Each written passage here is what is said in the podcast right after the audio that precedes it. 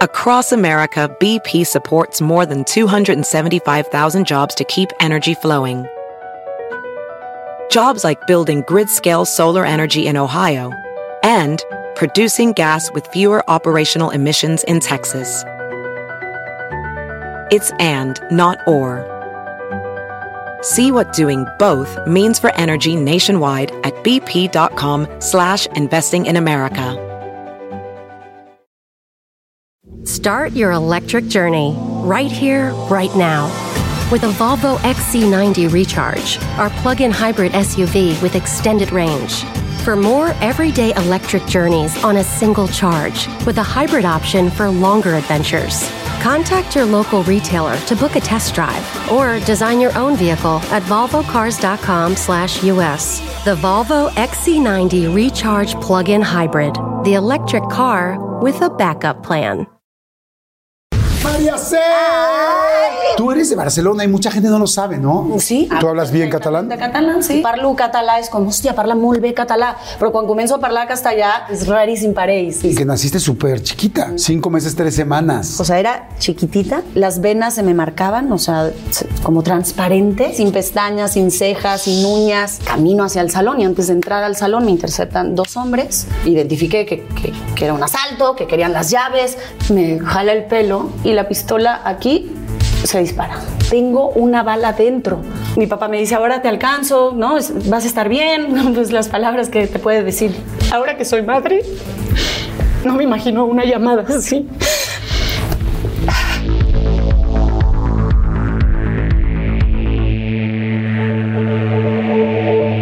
Pues bueno, una entrevista con una amiga, compañera, este, ay, la siento casi casi como mi hija, pero se ve como no. Pero no.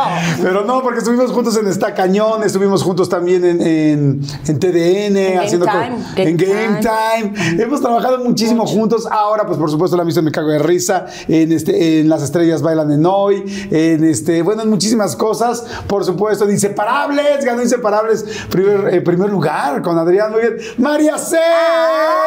Ay, Celecita, ¿cómo te Hola quiero? Ay, Jordi. ¡Salud! ¡Salud! Una cervecita para empezar. Esta, esta reunión, reunión de amigos, ¿no? Eso está padrísimo porque sí llevamos mucho tiempo trabajando juntos y tenemos muchas historias juntos, ¿no? Muchas, muchas. Y, y de verdad quiero darte las gracias por, por invitarme, porque eh, es un día importante para mí. Y te lo digo con toda sinceridad. eh, porque me estás entrevistando tú, la primer persona que me dio, eh, no voy a decir eh, mis primeras chambas, porque llevo mucho tiempo trabajando desde muy chiquita, pero sí, eh, junto con Manolo Fernández, la primer gran oportunidad en mi carrera en televisión. Entonces, que tú me hables y que ahora me entrevistes para platicar de mi carrera y de mi vida, para mí es muy conmovedor. Ay, qué Ay. lindo, gracias. Fíjense que este, tenemos una historia que la, van a escuchar ahorita de cómo empezamos a trabajar juntos, cómo arrancó todo esto, que es verdaderamente no te lo imaginas, es muy diferente, muy, muy, muy, pues es muy difícil de creer cómo dieron vuelta las cosas en la Exacto. vida, pero yo te admiro mucho, te ad- adoro lo que has hecho, eres una mujer trabajadora, disciplinada, es la más disciplinada que se puede imaginar, siempre llega puntual, hace de todo, corre de un lado, va al otro, simpática, eh, una mujer muy, este, muy, sí, muy, muy talentosa. Yo me acuerdo de la primera vez que empezamos a trabajar, decía, esta niña qué agilidad mental y además guapa y además buena onda, porque, porque luego este, lo guapa también se le sube y luego es como de, nadie se me acerque, nadie me diga nada. Y tú siempre fuiste como muy linda, así es que, qué padre. Esta entrevista está más que este, ganada por tu trabajo, tu disciplina y tu Gracias. profesionalismo. Así es que salud. ¡Ay, qué vez. bonito! ¡Salud! ¡Salud! ¿Me quieres emborrachar? Una vez nos pusimos una muy buena jarra, ¿tú te acuerdas o no? No, varias, varias. Yo recuerdo varias, en sí, nos hemos- espacio, en Mérida, Sí, ¿te acuerdas? Sí, nos hemos puesto buenas jarras muy ricas. Oye, Cel, a ver, es que además hay algo que no, no me lo va a creer, pero una vez, casi, en serio, pero casi, por mi culpa y mi estupidez. No, ya sé qué vas a decir. Te la que, bañaste. Casi hago que, se, que, pues, que, que tengamos un accidente los Grave. dos, muy serio, porque mucha gente no lo sabe, pero Cel es motociclista. De- ¿Desde hace cuánto tiempo manejas moto? Pues yo creo que ya tiene que como 18 años. Ah, por ahí, o sea, muchísimo. 17. Sigue, Sí, mi primer moto me la compró Adrián y vamos para 18. ¿sí? Ok. ¿Vienes ahorita en moto? No, hoy no, hoy no. A veces sí, o sea, campechaneo. Antes sí, hubo un tiempo que era mi transporte y para todos lados con, con la moto, pero ahorita de repente los fines de semana, o sea, no, no siempre. Pero Oye, lo que y- hiciste, pero- sí, no, no, no sí, tiene no tengo nombre. madre. A ver, les va. Es que además, oye, además me encanta porque la ven así como guapa, linda, simpática, cuerpazo. Y, dicen- y además moto, así como que te imaginas a Kill Bill, ¿no? Y sí, Ay, la no, parezco más la hormiga atómica y toda despeinada con el casquito, no, eso es como fantasía, pero no, no, No. la realidad es distinta. Bueno, ahí les va. Un día estoy yo saliendo del radio. Voy a dejar que la cuentes tú, porque tú eres la de la entrevista. Ok. Cuéntales, por favor. Pues está saliendo del, del radio Mariano Escobedo, una avenida este, importante que pasan muchos coches a alta velocidad.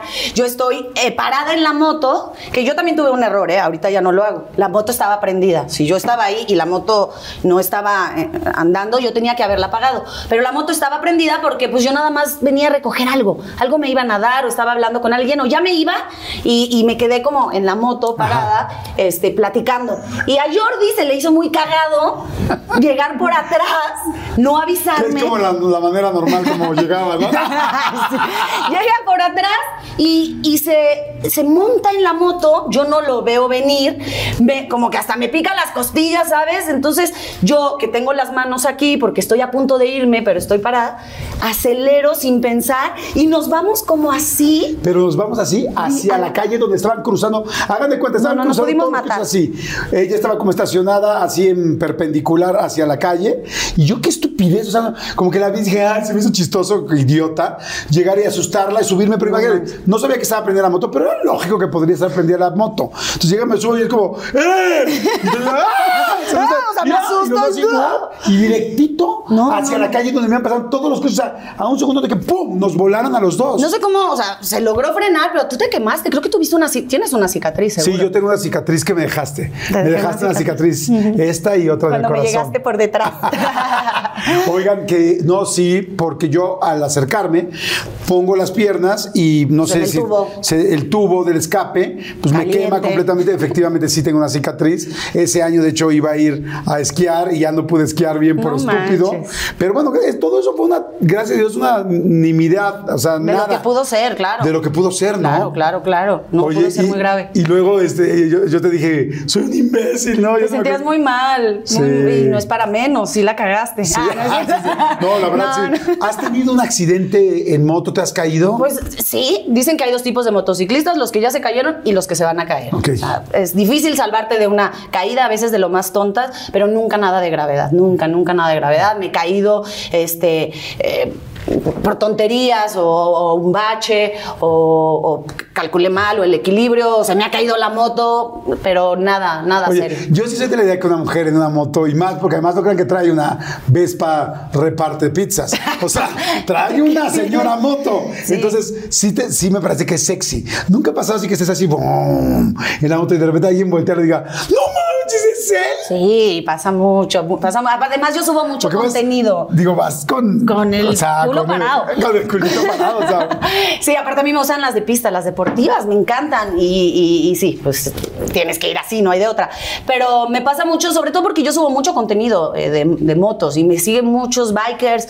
Entonces, pues yo creo que también están al pendiente, saben qué moto tengo. Y sí, me alcanzan en su moto y Cel, ¿qué onda? Y se han tomado fotos así, un No. güey, ajá, un güey se tomó la foto, o sea, íbamos así, soltó la, el manubrio, yo iba acá al lado y le hizo así, es peligrosísimo, pero a O sea, ese ¿la soltó nivel. completa, el manubrio sí, completo? que le dije, no hagas eso, yo creo que debo salir así como, ¡No! Miren mi foto, José. Pero, pero sí, me pasan cosas padres, chuscas, chuscas. Qué bueno, qué bueno, me da gusto. Oye, Cel, a ver, pues vamos a platicar de muchas cosas. Bienvenidos a todos. Va a estar increíble la entrevista con María Cel, este, Cel para los cuates. Y sí, pues la han visto en muchísimas cosas últimamente. Ya llevas, hijo, yo creo como unos 12 años desde que nos conocimos fuertísimo en los deportes. Evidentemente quiero hablar de los deportes, quiero hablar de Me Cago de Risa, quiero hablar de las cosas nuevas, quiero hablar de Inseparables, quiero hablar de tu etapa, de tu faceta como mamá, quiero hablar de tu- tus inicios, quiero hablar de todo, pero bueno, yéndome a los inicios, inicios, inicios, tú eres de Barcelona y mucha gente no lo sabe, ¿no? Sí, sí, mucha gente no lo sabe porque pues, llegué tan pequeñita que ya ni se me nota. Yo me he criado aquí, yo me siento de aquí, pero bueno, nací allá, mis papás, eh, mi madre era de allá, mi papá de allá, y vinimos aquí por el trabajo de mi papá. Mi papá trabajaba en una empresa que se empezó como a internacionalizar y él era eh, pues eh, la imagen eh, y el que cerraba los, los negocios era una era la industria textilera y, y le tocó ¿Qué, pero vendían telas o- telas telares ajá ¿Y había mucha tela en tu casa o no? este telas ¿Sí? No. poncho era telas poncho. Telas tela- poncho, ¿qué- telas- ¿Cuáles son las otras, las básicas? ¿Telas qué? Te la dejo ir. Tela de dejo ir, de exactamente. Pero sí había así un cuarto así de que había telas Sí, en sí, tu sí. casa. Sí, sí, sí. Todavía hay algunos cuadros, incluso con esos eh, telares, hacían como eh, cuadros que todavía conservamos, mis hermanos y yo. Eh, viajó muchísimo. O sea, mi papá, eh, en cuanto se casa con, con mi mamá, que vivían, eran de un pueblito que se llama Martorell en España, se casan y enseguida se van a Italia a vivir. Estuvieron ahí seis años. Mi hermana nace en Italia, después se van a Francia, están también un ratote, se van a Alemania, ahí se embaraza de mi hermano. Luego se regresan a España, ahí nace mi hermana. Nazco yo y a los tres años para México. ¿Dónde crees que tu espermín estaba cuando se como junto al óvulo? Y Yo creo que estaban como en los Pirineos, así como en España, ya a mí ya me tocó Eh, España. Ya te tocó en España. En Entonces tú naces en Barcelona. Yo nazco en Barcelona. Ahora, te llamas María Cel realmente. Eh, sí. Porque bueno, así yo me acuerdo que cuando te conociera como Cel, no, María Cel. ¿Significa algo María Cel? o algo Es la? Virgen de Austria, o sea, es la patrona de Viena. Ok. Se escribe con doble L. Ajá. Este, y mis papás, estando ahí, se enamoró mi mamá del nombre. Todos mis hermanos, todos en mi casa somos con M. O sea, hay una Virgen de Hay Austria. una virgen que es con doble L y a ellos le pusieron, mi mamá le gustó y dijo, pero con una L, o sea, ya. Y además con M, porque María Cel, Marta, Monse, Martí, María Dulós, Mar- mi papá Martín, eh, creo que en Italia María. vivían en, en Meina, que es por Ajá. Milano, en, en Alemania en Menigifen decían, en, o sea, todo era como. Marto- somos de Martorell y vivimos ahora en México, ¿sabes? Algo, algo había ahí con la M bien raro. Qué chistoso. Y fue un objetivo de tus papás de vamos a poner a nuestros hijos. Yo creo que yo sí. con- O sea, yo creo que yo y la- las últimas ya, ya lo planeé, era con M, con M para que todos sean con M. Cosas. ¿Les gustan los M&M's? Yo creo que le encantan. Oye, los marrones, porque los amarillos Claro, no. los amarillos no. Oye, y entonces, bueno, ¿a los cuántos años llegas a la Ciudad de México? Sí, sí, a esa edad, o sea, a los ¿Cómo tres los- me voy, cumplo cuatro aquí, me parece. Entonces, yo recuerdos de allá, pues prácticamente no tenía. Y por eso me siento tan mexicana, ¿no? Cuando a veces me, me ponen como, pero no eres mexicana. Pues sí, pero yo me crié aquí, yo Claro. Me siento de de, hecho, aquí, pues aquí crecí, aquí Cuando todo. yo te conocí, me dijiste que eras este pues catalana. Catalana, sí. O sea, yo decía como, "Te no tienes nada de acento, ¿cómo le haces? Y ya me dijiste, no, pues es que toda la vida he vivido aquí, ¿no? En mi casa se hablaba catalán, ¿no? Porque mis papás, pues catalanes, trataron de, de conservarlo a pesar de, de vivir en el extranjero. Y bueno, pues es bonito que. ¿Y pues, tú mi lengua hablas- materna, tú hablas bien perfectamente catalán, sí. Ah, o sea, per- con, Perfectamente. con- perfectamente, perfecto. Perfectamente. La es que es mi lengua materna. Yo llegué a los tres años aquí hablando solo catalán. La aprendí. siguiente pregunta quiero que me la contestes completamente en catalán. Vale, ¿ok? vale. Eh, cuéntame, entonces, para tus primas, para tu familia de allá, ¿cómo eres? ¿Eres la prima mexicana? ¿Eres la prima tal? ¿Qué dicen? ¿Qué tal? Soc la cosina mexicana. I, i, I a elles els agrada molt que quan arribo, o sigui, si parlo català és com, hòstia, parla molt bé català, però quan començo a parlar castellà és com, és que és, és, és, raríssim per ells. I sí, soc la cosina, no solament jo, els meus germans, però els meus germans em van anar més grans, jo me'n vaig anar molt petita. Soc la cosina mexicana, sí. Ah, eh, dice que le huele la patita. O sea, prácticamente fue lo que dijo que está chingón No, y que le huele se la, entiende, la patita. Se entiende. Sí se entiende Sí, bastante. sí se entiende. Sí se entiende bastante. Pues es del latín. Jordi, mi nombre es catalán. Claro, San Jordi, pero lo escribes mal. Sí, es yo lo con escribo. J. Sí, sí, sí, es que me fue muy mal en la escuela. no, No, pues es lo que como mi nombre, María Celes con doble L, y le quitaron. Pues uno tropicaliza los Claro. nombres o hace lo que se le da la gana. A mí lo que pasa es que mi, mi abuelo era catalán, es, lo que cre- es lo que creemos todos. Órale. Este, y entonces mi mamá me pone Jordi, pero me- como que mi mamá quiere ser muy original, y entonces en lugar de ponerlo con J en un principio, lo, Lo pone pone con Y. Bueno. ¿no? Entonces ahí Y aparte- sabes que hay una fiesta que es San Jordi. Sí, claro, por supuesto, sí. Que es además eh, cuando se regalan Un libro y una flor. un libro y una flor, exactamente. Oye, pero bueno, entonces me decías en catalán que, que para ellos eres la prima mexicana. Pues sí, y les hace mucha gracia porque cuando hablo catalán con ellos es como, ah, pues lo habla bastante bien porque, pues eso, es mi lengua materna como tal, es lo primero que escuché. Pero cuando hablo español, pues se vuelven locas así de, no manches, es que, bueno, no dicen no manches, ¿verdad? Es de, dicen, no jodas. ¿Mientas madres en catalán o no? De Así repente, de, repente sí. en la vida. De repente sí. Sí, sí, sí. sí ¿Cómo, cómo es una mentada de madre en catalán? No fotis, no fotis, lo digo mucho. No, fotis es como que. No jodas, no chingues. Ah. No fotis. Ah, eso oye No muy bonito. O sea, Ay, no fotis. Como... Pero allá no es tan bonito, ¿eh? Sí. No es tan bonito. Pero, o sea, es que con mis hermanos todavía hablamos en catalán. Pues como crecimos hablando catalán entre nosotros y yo ahorita me habla mi hermano y le contesto, pues le voy a hablar en catalán porque usted me va a hacer, hola Martí, ¿cómo estás? Si toda la vida, a menos que tú estés presente. Estoy algo. hablando español. No, ¿Te no me gustan gustan los los crustáceos. Saludos, Salud. Qué bonito. Oye, bueno, entonces llegas a los cuatro años a México. No hablabas entonces español. ¿Y, No. en, la, y en la escuela cómo Pues estuvo? rápido, ¿no? Los niños de volada en el kinder. Yo llegué al kinder, todavía hice el kinder aquí. Yo siempre te he visto como con una niña que, pues, muy femenina, muy guapa, pero que como que también le puede entrar a lo rudo. ¿Es mi imaginación o es real? No, sí, tengo como una energía o una parte masculina como muy este, fuerte. Sí, Ajá. sí, siempre, ¿eh? desde niña y ahora lo veo en mi hija. Ajá. También, también tienes como esta dualidad Na- muy nacemos marcada. con diferentes energías Sí, yo creo que mezcladas. sí. Yo, por ejemplo, yo tengo una energía femenina y que me gusta mucho, que es muy sensible, Puede ser. muy Mi emocional. esposo también, Lina. ¿Cómo eras de chiquita? ¿Qué jugabas? ¿Qué Sí, hacías? ¿Cómo se niños, marcaba? BP added more than $70 billion to the U.S. economy in 2022 by making investments from coast to coast. Investments like building charging hubs for fleets of electric buses in California and starting up new infrastructure in the Gulf of Mexico. It's and, not or. See what doing both means for energy nationwide at bp.com slash investing in America. Así suena tu tía cuando le dices que te vas a casar. Y que va a ser la madrina. Y la encargada de comprar el pastel de la boda. Y cuando le dicen que si compra el pastel de 15 pisos, le regalan los muñequitos. Y cuando se da cuenta de que pagar más por algo que no necesita, no es un buen deal. Pero no te preocupes porque no todos los deals son malos. En ATT, ella no necesita el plan más caro para obtener sus mejores ofertas en smartphones. Hasta en el nuevo Samsung Galaxy S24 Plus, ahora con Galaxy AI. Descubre cómo obtener el nuevo Samsung Galaxy S24 Plus con AI por cuenta nuestra con intercambio elegible. Conectar lo cambia todo. ATT. Las ofertas varían según el dispositivo. Están sujetas a cambios. La oferta del S24 Plus de 256 GB disponible por tiempo limitado, sujeto a términos y restricciones. Visita tt.com diagonal ES-US diagonal Samsung para más detalles. Mucho con los, con los chavitos, este, eh, pues fútbol, estar en la calle, estar sucia, bicicleta. No, no estaba muy ocupada en gustarle a los niños, por ejemplo, hasta ya más grandes, sí, pero no estaba ocupada en eso. Y es lo que veo en mi hija, que ya en su salón ya las veo muy coquetas y haciendo el TikTok así. Y la ya pues, es todavía muy, muy niña, muy. Y me, me- me identifico mucho con eso. Yo era así también. Oye, ¿y ¿te acuerdas la primera vez que te gustó un niño? Pues ya era un poco más grande, ya como 12 por ahí. Ajá. 12, ¿Cómo se 13. llamaba? Pepe. No me digas. Sí. Igual aquí las de JNS andaban locas por ese cabrón. Pepe. Sí, mi- mi- un vecinito, un vecinito y yo lo amaba, pero era como muy este. Creo que fuimos novios y todo, pero ni. ¿Tú o sea, te la aventaste? ¿Tú te la aventaste o él a ti?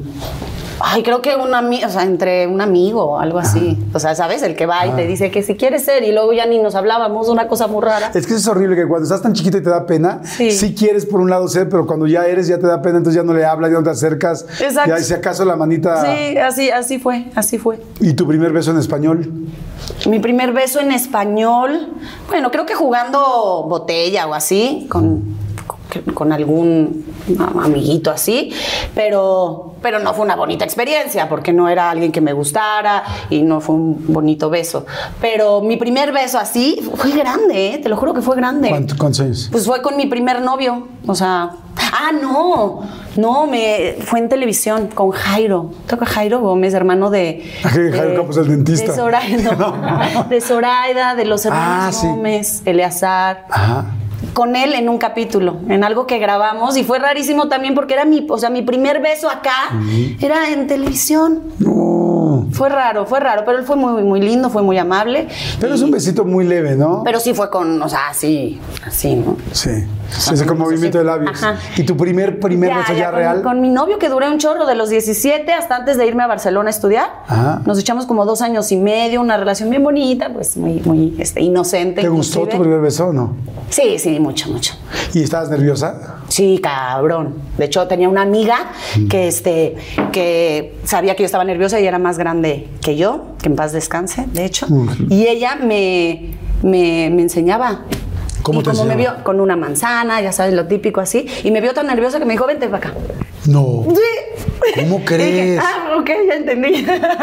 sí. No manches, o sea, que, que te- enseño. Ajá. Sí. Yo- Era un poquito más grande que yo. Y pasa muy ¿Y divertida. siguió con las lecciones o no, nada no, no, más. Fue lección de mía. Fue nada más esa, Sí, sí. esa lección. Entonces, bueno, miras que te gustaba mucho el fútbol. ¿Ahí ya le ibas a algún equipo o no? Porque luego te hemos visto, evidentemente, clavadísimo en los deportes. Pues es que cuando llego a México, mi mamá, tiempo después, empieza a trabajar en la UNAM, vendiendo. Ella vendía pues joyas, empezó como en los negocios y así, y, vendía joyas y tenía una gran clientela en la UNAM. Y entonces íbamos mucho a filosofía y letras, mucho. O sea, yo recuerdo mis tardes después de la escuela estar en filosofía y letras. Entonces a veces le daban boletos y el primer equipo que vi fue Pumas. O sea, el primer equipo, el primer estadio que conocí fue CU. Entonces, como que quedó ahí, no me volví fanática, ni mucho menos, pero quedó ahí como, ah, ya conozco a los Pumas, ¿no? Y después fui porrista del Necaxa. Ya más grande, a los. ¿Fuiste porrista del 16, fui Necaxa? porrista del Necaxa. O sea, me pagaban, o sea, era un trabajo. ¿Cómo Porque crees? Pero en a ver, ese- ¿cómo, cómo entraste a eso? ¿Qué? porque en ese tiempo ya empezaba a bailar, tomé muchas clases con Emma Pulido, entonces empecé a hacer casting, bailé con Imanol mucho tiempo, bailé con Pedrito Fernández, llegué a bailar con Fey y pues en eso salió que casting no sé qué para porrista el Necaxa y fui, era menor de edad, de hecho era un problema eso, pero me dieron chance y estuve como dos temporadas. Y, mentiste así como de, no, no, no, yo no soy menor de No, edad. tuvo que ir mi mamá y firmar y hacerse como, como que ella este, lo autorizaba. Y me acompañó siempre a los ensayos. Y entonces de local en el Estadio Azteca en el medio tiempo salía a bailar que era como high school, estaba bien padre, o sea, hacíamos pirámides y... ¿Y no tenías estaba- un- Me veía, estaba toda flaquita, y no, Pues ya no estás tan flaquita, Maricel. no, ya me desarrollé un poquito, me desarrollé tarde, la verdad. ¿Sí? Sí. ¿Te hiciste arreglitos o no? Sí, sí, sí, sí. Joven, ¿eh? O sea, me hice arre- los dos arreglitos que tengo, me los hice a los 20. Ajá. 20, 21, o sea, chavita. Y, ah, y la nariz. Este, y las boobies me las cambié cuando nació mi hija. Pues como le, le di pecho y pues sentí como que ya no estaban igual y, y- y requerían un cambio, ¿verdad?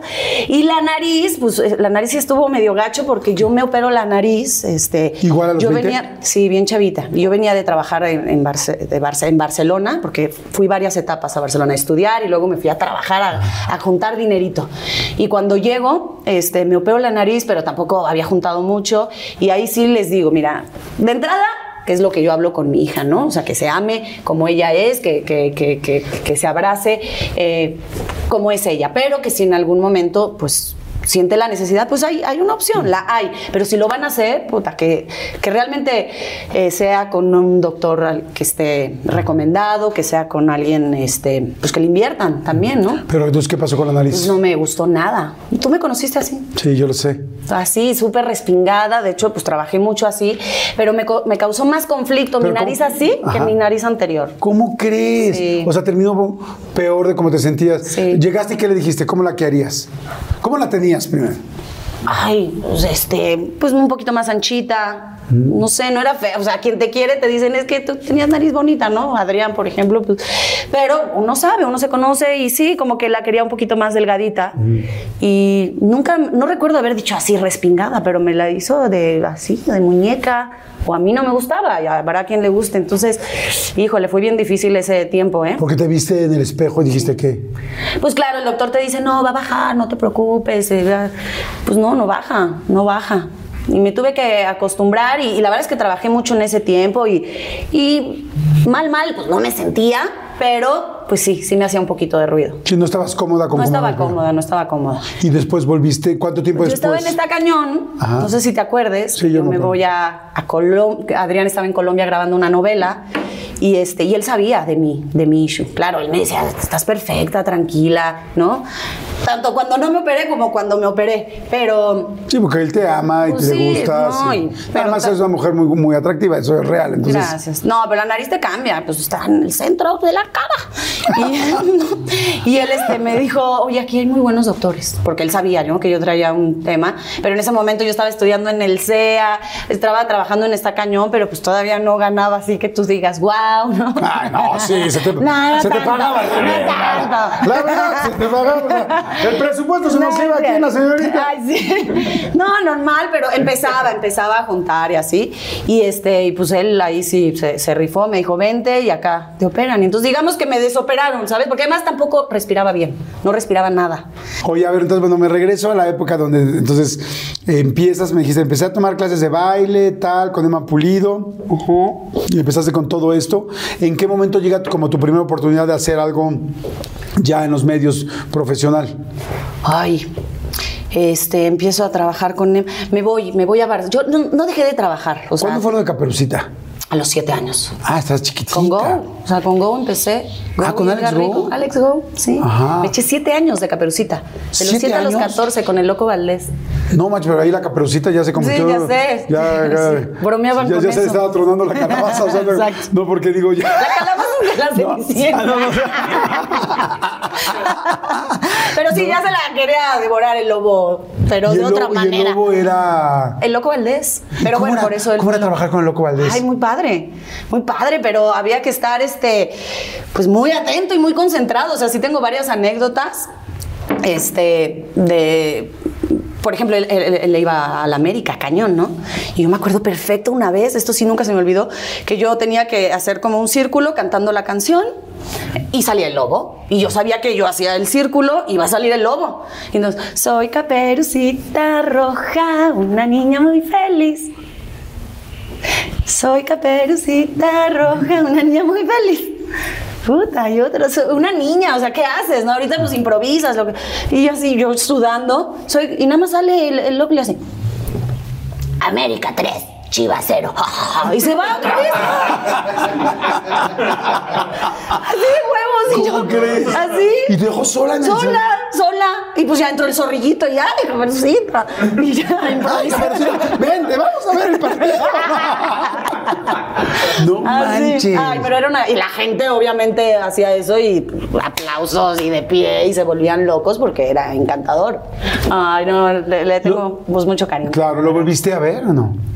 Pues no, después es que estamos hablando de más de 30 y 33 años, O imagínate. sea, pero nunca lo volviste a encontrar. Y es como llora la niña, llora Caperucita. No, a él no, a él no lo volví a ver. No, no, no volvimos a coincidir. Sabes que él después como que cayó- sí lo vi en, en obras, en Tenorio y así, pero después él como que se guardó mucho Sí. ya con su enfermedad. Entonces era muy difícil y pues no es como que tuviera. Entonces empiezas a los, a los 7 años, de los 7 a los 14, Caperucita Roja. Sí. ¿Ahorrabas o no? ¿Te pagaban Mis bien? papás, ahí la neta, chuladas, se, se rifaron. Mis papás me guardaron todo. Este, afortunadamente no, no había como eh, esa necesidad en la casa, porque si no, pues adelante, ¿no? Ellos me apoyaban, estaban y pues guárdenlo. No, ellos como que lo guardaron. Tampoco sobraba ¿eh? en casa nada, pero pues ellos trabajaban. Entonces mi dinero, ellos lo, lo guardaron, lo guardaron, lo guardaron. Y cuando yo cumplí 18 años, mi mamá me dijo, "Tan, esta tarjeta es tuya, no es mucho porque no crees que cobrabas millones, pero hay un dinero, utilízalo de la mejor manera. Wow. ¿Y qué hiciste con el Me dinero? compré un coche. Ay, muy bien. Me compré un coche. Que me ayudaron. No, no era nada más de eso el coche. No, ya este, me ayudaron ahí mis hermanas, pues sí, el sal- crédito y así, pero fue, fue un gran detalle de mis papás de decir, no manches, yo ni, ni por aquí me había pasado decirle a mis papás, mi dinero trabajé toda la vida, ¿qué onda? No, pero fue un gran detalle de. Wow. Oye, pues sí deja ser caperuza, ¿no? O sea, no, pero hice muchos comerciales, hice más de. Hice muchos infantiles con, con Alex. Con Alex. Oye, ahorita que me dices del dinero que no sobraba, pero que tampoco había generalmente problemas, eh, tengo entendido que fuiste, que naciste súper chiquita, como a los cinco, seis casi seis meses, ¿no? Cinco meses, tres semanas. Sí, eso dicen mis papás. Si yo no, No, me manches, acuerdo. chiquititita. Entonces, algo es muy difícil que un bebé eh, pueda sobrevivir. O sea, naciendo y saliendo del vientre de su mamá a los apenas seis meses, ni siquiera cumplido los seis meses. ¿Qué te han contado de eso? ¿Qué pasaba? Sí, pues este se complicó. Obviamente, este, mi mamá llegó un momento que, que pues a urgencia, según lo que cuentan, este, nazco prematura, era chiquitita y pues a incubadora, estuve como tres meses en incubadora, entonces imagínate el gasto, mi papá cuenta que él en cada viaje que hacía eh, se quedaba con, compraba centenarios. Y que, y así, juntaba, juntaba, y para él era más bien como espero algún día será la herencia, ¿no? A mi familia, a mis hijos. Como para su escuela, para su... Sí, para el futuro, ¿no? Y de pronto todos los centenarios los tuvo así, al hospital tengan pero pues me salvaron. O sea, todos los centenarios para que te pudieran salvar y, este, y salieras del hospital bien ya después de la incubadora. Sí, mi mamá también, porque mi mamá también estuvo gravísima, gravísima. Y sí les costó recuperarse, ¿eh? porque te digo, en mi casa tampoco era como que sobraba, pero pues gente trabajadora y otra vez y preparados. La verdad es que en mi casa todos muy preparados, mi papá, mis hermanos, los tres tienen carrera universitaria. Este, por eso a mí me dejaron así de, bueno, mira, ya tengo aquí dos abogados, una química, es lo que quieras. y pues me apoyaron siempre, ¿eh? mi mamá siempre me acompañó, siempre, siempre. Pues yo me cambié al tequilita, tú te cambiaste, tú te seguiste con, la chela. ¿Eres muy chelera? Sí, sí, soy chelera, me gusta, me gusta mucho la chela. Ya después de dos, igual sí, ya me cambió al tequila. Ajá. Este, el ron, me encanta el ron. Ajá. ¿Tienes algún vicio o has tenido algún vicio? Vicio. O algo así que digas, madres, eso tengo que tener cuidado. El juego, el juego. ¿Ah, sí? Sí. Eh, eh, ¿De jugar qué? ¿De jugar? Pues de todo. Póker, me gusta, las maquinitas. O sea, a mí no me metas a un casino porque se me va el tiempo. Entonces, la verdad es y que. el dinero también, ¿no? No, bueno, por supuesto. Digo, de pronto uno tiene suerte también, pero es algo que sé que me debo controlar. La verdad es que tengo tanto trabajo y tantas ocupaciones, afortunadamente, que. Y obviamente son mi, prioridad, mi familia, mi prioridad, mi trabajo, pero sé que, que podría ganarme. Entonces, me, controlo. Yo soy, soy muy de este, ponerme límites. Entonces ahí debo. ¿Tuviste una época donde dijiste, basta? O sea, yo aquí llevo, no sé, dos semanas, tres semanas, un mes jugando demasiado. Sí.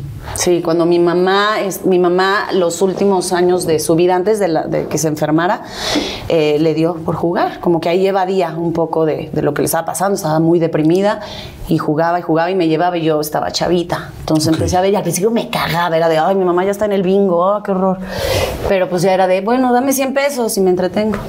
Y ahí estaba jugando y dame, ¿no? Y mi mamá muere y empecé a ir. Yo creo que era como inconscientemente mi manera de, pues de, honrarla. ella, o de estar con ella, ¿no? De seguir ahí como, sí, está. Y no, no, no. Me, di cuenta de lo peligroso también que es el juego, ¿eh? Sí. Porque sí, es muy, muy eh, diferente al, al, alcohol o a las drogas, pero igual de. Sí, porque socialmente hasta cierto punto es bastante aceptable. Sí, la gente te dice, ay, estás jugando, no pasa nada. No, pues qué pasa, no, pero te puede hacer mucho daño si no. ¿Cuánto fue lo que más, lo más que ganaste y lo más que perdiste? No, ni recuerdo, o sea, mucho para ese momento, o sea, que, que, sí. Lo que pasa es que soy muy ahorradora y con el tema del dinero soy como muy, trato de ser lo más responsable posible, pero eso, o sea, pues pudiéndome comprar otra cosa, yo decía, pero ¿para qué me compro unos zapatos? Que me lo BP added more than $70 billion to the U.S. economy in 2022.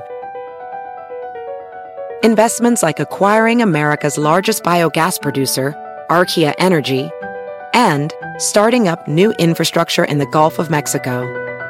It's and, not or. See what doing both means for energy nationwide at bp.com slash investing in America.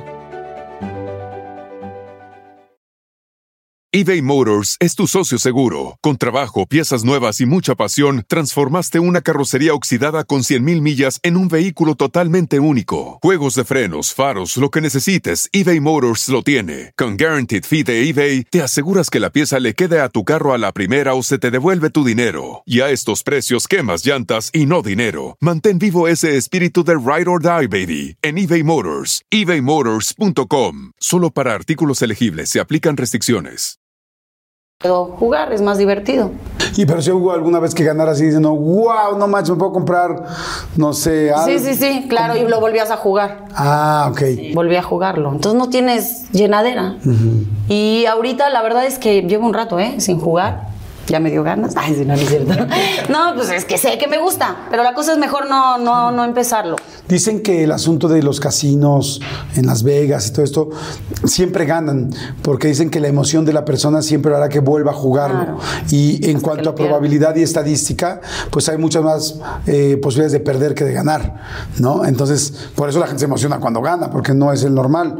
Entonces, cuando ganas, dicen, ¡ah! que ese es el momento de retirarte. Claro. Pero que la mayoría de la gente va contra su naturaleza porque se emociona y dice, voy a seguir ganando. Y en realidad, el lugar tiene espacio para que sigas perdiendo. Claro, pero también creo que hay personalidades para, para eso. O Yo me sé muy bien sí- retirar. Yo llego, Exacto. juego tal, me gano 100 dólares, perfecto, vámonos. Y yo he ido aprendiendo, ¿eh? Yo he ido aprendiendo porque también es padre, o sea, darte el gustito, apuestas deportivas, me encanta, pero me mido y destinas un presupuesto para eso y listo. Pero ya no, ni siquiera tengo el tiempo para irme a un casino Claro. a estar ahí horas. Ok.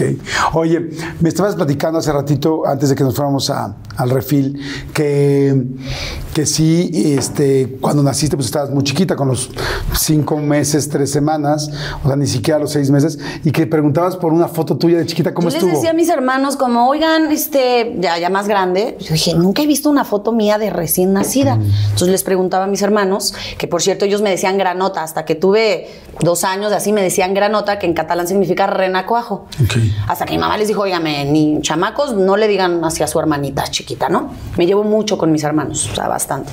Entonces ya, pero sí crecí con la anécdota de era la granota, la granota. Y este, un día digo, quiero fotos, quiero verme, y no, no hay, no hay, mira esta. Y ya tenía...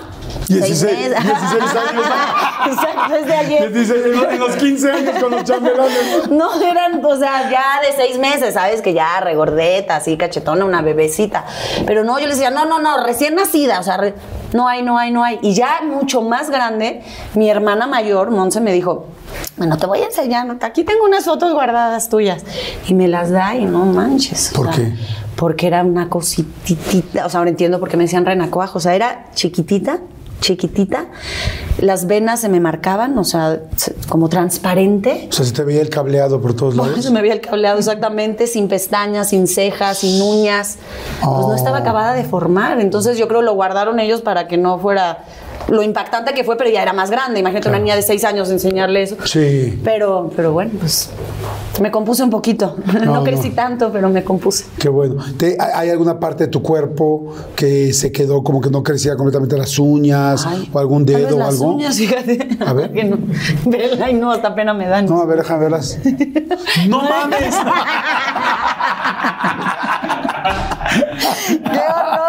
Ver mis uñas, perdón. Es No, que no, pero tus uñas están perfectas. Tus uñas están perfectas. Entonces, todo, todo. Sí, todo creció Qué bueno. normal. Oye, bueno, a ver, entonces me regresa a la parte de entonces caperucita, tal, el trabajo, empieza a hacer comerciales, tal. Y dijiste que en algún momento te dijiste ya no quiero la escuela.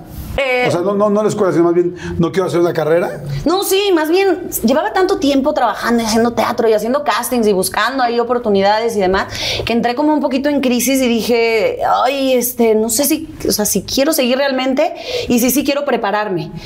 Y empecé a buscar escuelas de actuación a los 18 años, 17, 18, y mi mamá, este, y, y cortar también, yo creo, a- ahora lo pienso, y más bien quería también cortar el cordón umbilical, porque mi mamá, y se lo agradezco profundamente, y más ahora que soy madre, que estuvo pegada, pero, de- o sea, pegada, pegada. O sea, iba a En todos los llamados, a todo. todo, todo. Siempre conmigo en el camerino, una reunión con el con productor, productora, ella estaba ahí. Entonces yo creo que también quería como, ya, no, pues tienes 18 y es normal, quieres ya este, hacer un poco tu vida. Y entonces dije, la única manera que voy a lograrlo es irme al extranjero para no quedarme aquí, ¿no? Y entonces empiezo a buscar escuelas y digo, bueno, pues me voy a Barcelona. Solo he ido una vez, tengo familia allá. Hablo catalán. Hablo catalán, pues vamos y así también este conecto con esta parte que yo no entendía bien de que somos de Cataluña, ¿no? Pero yo me siento mexicana, entonces pues vamos. Y fue bien bonito, fue una época bien padre. Eh, una porque pues me empecé a volver ya independiente realmente. ¿Trabajabas allá? Trabajaba de, bar- de, de- de mesera en un restaurante y iba a la escuela en la tarde, en la mañana trabajaba en, en ahí, vivía con mi abuela, luego ya como que le dije a mi abuela gracias, me fui a rentar un depa en Barcelona. Perdón, pa- pausa. Es difícil ser mesero, ¿no? Es difícil ser Yo, mesera. yo también he sido mesero y es complicado. Y yo creo que allá, ah, no sé si allá más o acá más, pero eh, por ejemplo allá son pues mucho más secos, ¿sabes? Mucho más secos con... Sí, más duros para pedir Más las cosas. duros para pedir ¿Cómo se las llamaba el cosas. restaurante donde trabajabas? ¿Te acuerdas? Da porta a porta, da porta a porta en Paseo Da. de Gracia, bien bonito. Y La se fue porta, como ¿verdad? remodelando y me ¿Te acuerdas de algún platillo así? Porque ya ves que no Sí, era mesero. era italiano. O sea, al principio era cafetería, yo era hacer cafés en la mañana, este, carajillos, que la gente yo me impresionaba. A las 7 de la mañana ya te pedían un café con JB, o sea, whisky, pum, pum, ser. Y luego me pasaron a la caja. Luego lo convirtieron en restaurante y, y cambié mi turno y entonces me volví host. O sea, fui como ascendiendo en el poco tiempo que estuve ahí. Este, pero agradezco muchísimo porque pues, de eso vivía y entonces pude rentar ya un- una habitación en un DEPA y estudiaba cine, interpretación cinematográfica al mismo tiempo. Y estuve como año y medio. Ah, súper bien. Ahí empezaste también con el rollo de la barra de barman. ¿Dónde aprendiste a hacer tragos? Porque esa es una historia que vamos a Sí, platicar ahorita. ya fue llegando después de eso. Entonces ya regresas de Barcelona, te vienes a México y ¿a dónde entras a estudiar? Al TV Azteca, al CEFAC, de Al TV CEFAC. Azteca. Ok. Sí. ¿Por qué escogiste TV Azteca y no Televisa? Ay, porque yo tenía un noviecito que quería que regresara y metió mis papeles y mis fotos y mandó videos míos A TV Azteca. a TV Azteca. Y un día me hablan y me dicen que fui aceptada o que tengo un, no, no aceptada, pero el propedéutico, que era como una prueba previa. Y que si puedo, este, pero yo ya no andaba prácticamente con él, pues ya habíamos terminado, no prácticamente, o sea, pues hoy anda o no, ya no andábamos. Este, pero bueno, hizo eso por mí y la verdad es que hoy en día lo agradezco, porque pues por eso regreso, que yo allá ya se había acabado mi tiempo. Yo podría seguir allá, ganaba bien, estaba chavita, eh, hacía castings, estudiaba cine, tenía amigos, tenía, o sea, estaba haciendo una vida allá y de pronto, de un día para otro decido, pues me regreso porque voy a TV Azteca a ver qué onda. Y te quedas. Y me quedo. Ok. Y me chuto prácticamente los, o sea, acabé, acabé en TV Azteca. Ay, y empecé a trabajar ahí. Porque ahí hiciste, hacías capítulos de lo que callamos las mujeres. La vida es una canción, ahí conozco a Adrián, eh, novelas, Los Sánchez. machos, Los Sánchez, exacto. Pues sí, empecé a trabajar mientras estudiaba, te daban chamba. Entonces empecé a trabajar, este, pero al final pues ya no, o sea, acabo de estudiar y prácticamente salgo. O sea, hiciste trabajos y ya luego no te siguieron llamando o qué? Pues algo pasó en Azteca, como que ya me- me- tenía un personaje ya prácticamente asegurado para una novela que era Amor en Custodia en ese momento. Me hasta me hicieron diseño de look, me cortaron el pelo, me agüeraron y a la mera hora me dijeron que no y como que me saqué mucho de onda. Y además estaba viviendo una- un momento muy delicado en mi vida, o sea, creo que es la todo parece muy bonito, pero ahí justo es cuando empieza como si, como si una nube gris llegara a mi vida y ¿Por qué? ¿Qué estaba pasando? Est- Estaba con una pareja que era una relación súper tóxica. Este, y duré bastante, o sea, todo el, el CEFAC me, me- me eché esa relación. Tóxica con tensiones, con Sí. agresiones, con qué? Sí, sí, sí, sí, eh, poco sana, con muchos celos, con violencia verbal, este, psicológica, de parte de ambos, ¿eh? porque era como, ah, tú me haces, yo te hago. Es que hay parejas que sacan lo peor de uno, ¿no? Ah, que dices, wow, yo no, yo no creí poder Sí. llegar a este nivel, ¿no? Sí. Eh, mi mejor amiga se quita la vida. No me digas. Esta que te comentaba, se quita la vida en ese momento. Pero Eh, nada más, eh, ¿y tú cómo te enteras? No, vivía contigo. Yo la acababa de dejar en su casa. No es cierto. ¿Y, y cómo te avisan cómo Llego es? a mi casa, me entro a mi cuarto y me habla su mamá. En shock. ¿Y tú nunca sentiste no, que podía pasar algo así? ¿Te comentó algo? ¿La veías distinta? No, o sea, eran una, pues problemas como todos, ¿no? Pero una chava alegre, una chava divertida. Eh, aparte fue, me marcó mucho, o sea, fue en una etapa de adolescencia a mujer, entonces salir a los primeros antros, los primeros novios. Era, o sea, fue un golpe súper duro en mi vida, súper, súper duro. No, no, todavía hoy no lo comprendo. ¿Y, y cómo lo manejaste? ¿Cómo, ¿Cómo lo superaste? ¿Cómo lo enfrentaste? Pues mi- la verdad es que mi mamá ahí se rifó porque ella fue quien se cargó de todo. Ni yo, ni, ni- ni la madre de esta niña, ni yo servíamos para nada. Y ella sacó la casta y todo lo pues, que se tiene que hacer ante una situación así, ella se, pues, se encargó.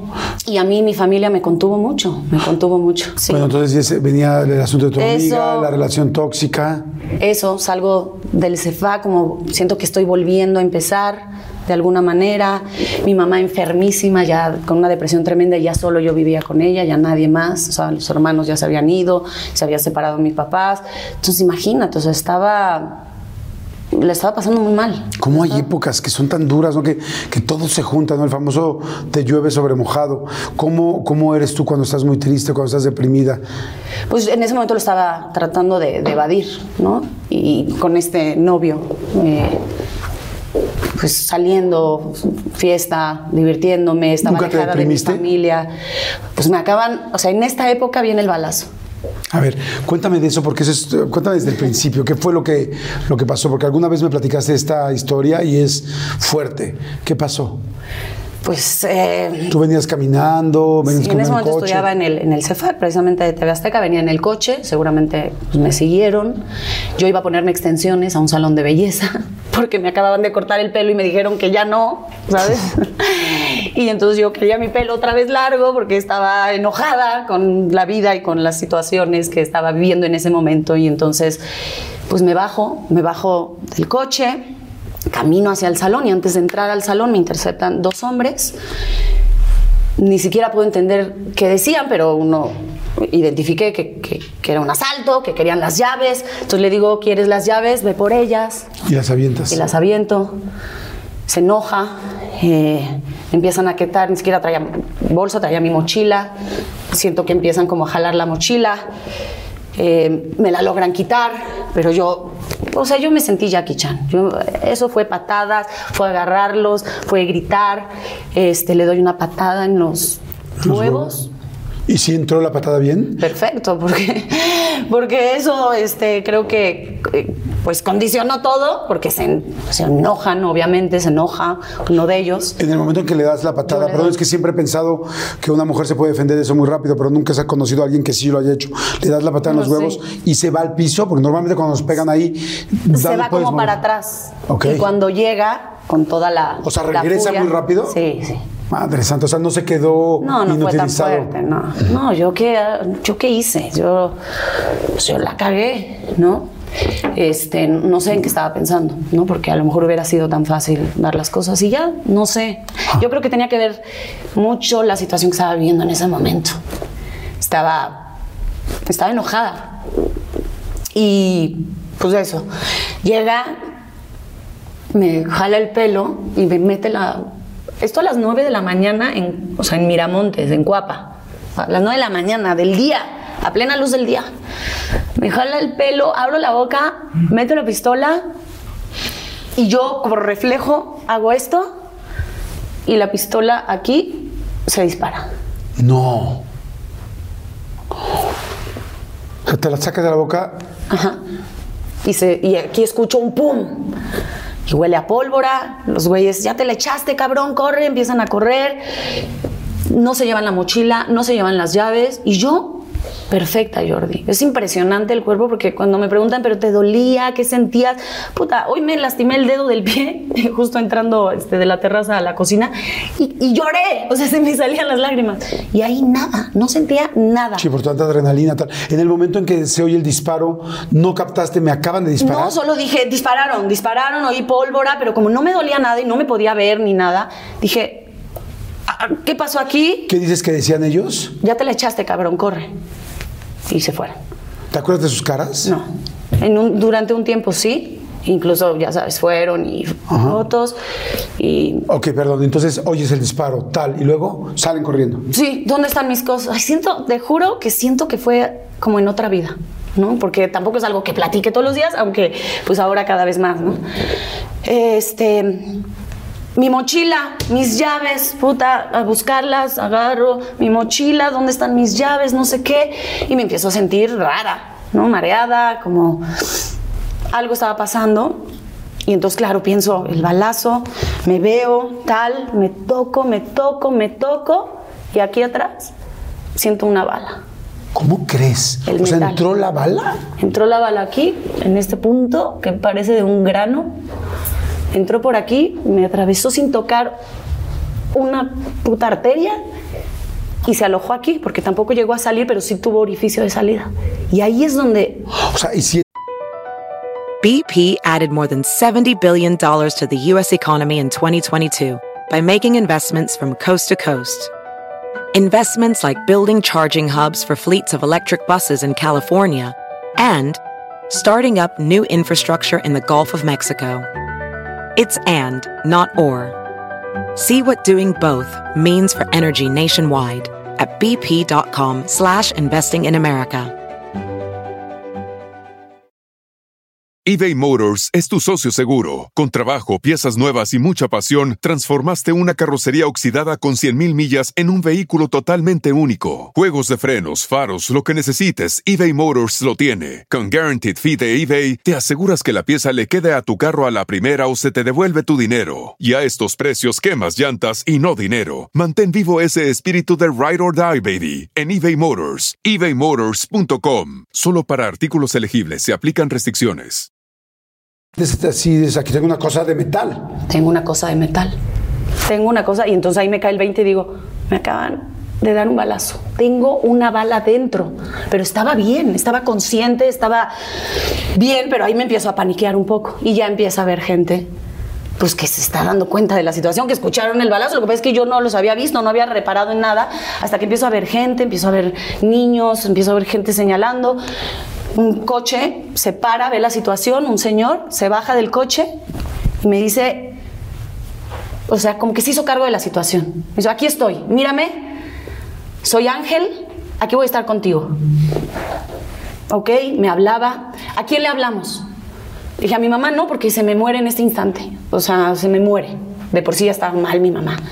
A mi papá, a la Embajada de España. En ese momento mi papá ya trabajaba en la Embajada de España. Le hablan a mi papá, todavía me lo pasan. O sea, mi papá veo al señor que le dice, no, no, no, no, no, o sea, él, no, no, señor, no, eso no es mentira, estoy, ella está bien, pero sí, le acaban de dar un balazo.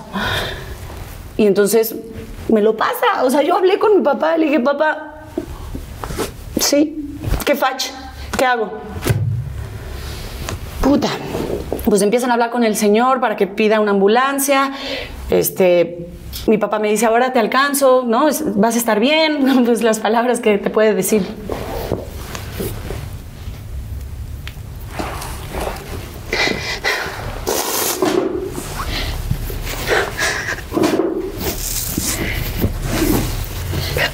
Pobre, porque ahora que soy madre, no me imagino una llamada así. El señor Ángel se queda, no venía la ambulancia, el señor Ángel se pone loco, había patrullas, dicen, llévensela, llévensela, lleva rato esperando una ambulancia, llévensela a la patrulla, pues que venga un responsable, porque si se nos muere, así con estas palabras, si se nos muere en la patrulla, pues va a haber pedo. Y el señor Ángel dice, yo soy el responsable, yo la llevo, llévenla. Nos llevaron a la clínica 92 de Miramontes, el señor conmigo todo el tiempo. Yo no sé cómo hizo mi papá de Polanco, de la embajada. De Polanco a, A Miramontes. a Miramontes, pero cuando yo llego consciente, veo a mi papá,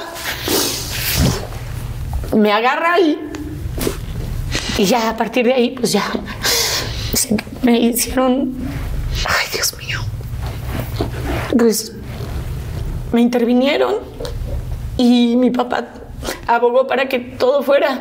De ahí me pasan a, a Médica Sur, le hablan a, amigos, este, relaciones, este, doctores, un doctor de Houston que venga para que me hicieran. A mí me iban a abrir de aquí a acá. Para, para sacarme la bala, para la mandíbula se me, se me desprendió y se me partió en dos. Entonces lo que necesitaban, pues lo que pensaron ahí en la clínica es, la abrimos y le compran. Y mi papá dijo, pero ¿cómo le van a abrir? No, ella es actriz. ¿no? ella es actriz y que quede bien. Es que no tenemos, no, no tenemos los métodos. Hay otra manera, pues sí, por dentro, pero no- no- nosotros no tenemos aquí a los especialistas. Mi papá dijo, me la, pueden mantener viva, o sea, se la súper arriesgó por mí, para que yo estuviera como estoy ahora. Y yo se lo agradezco todos los días.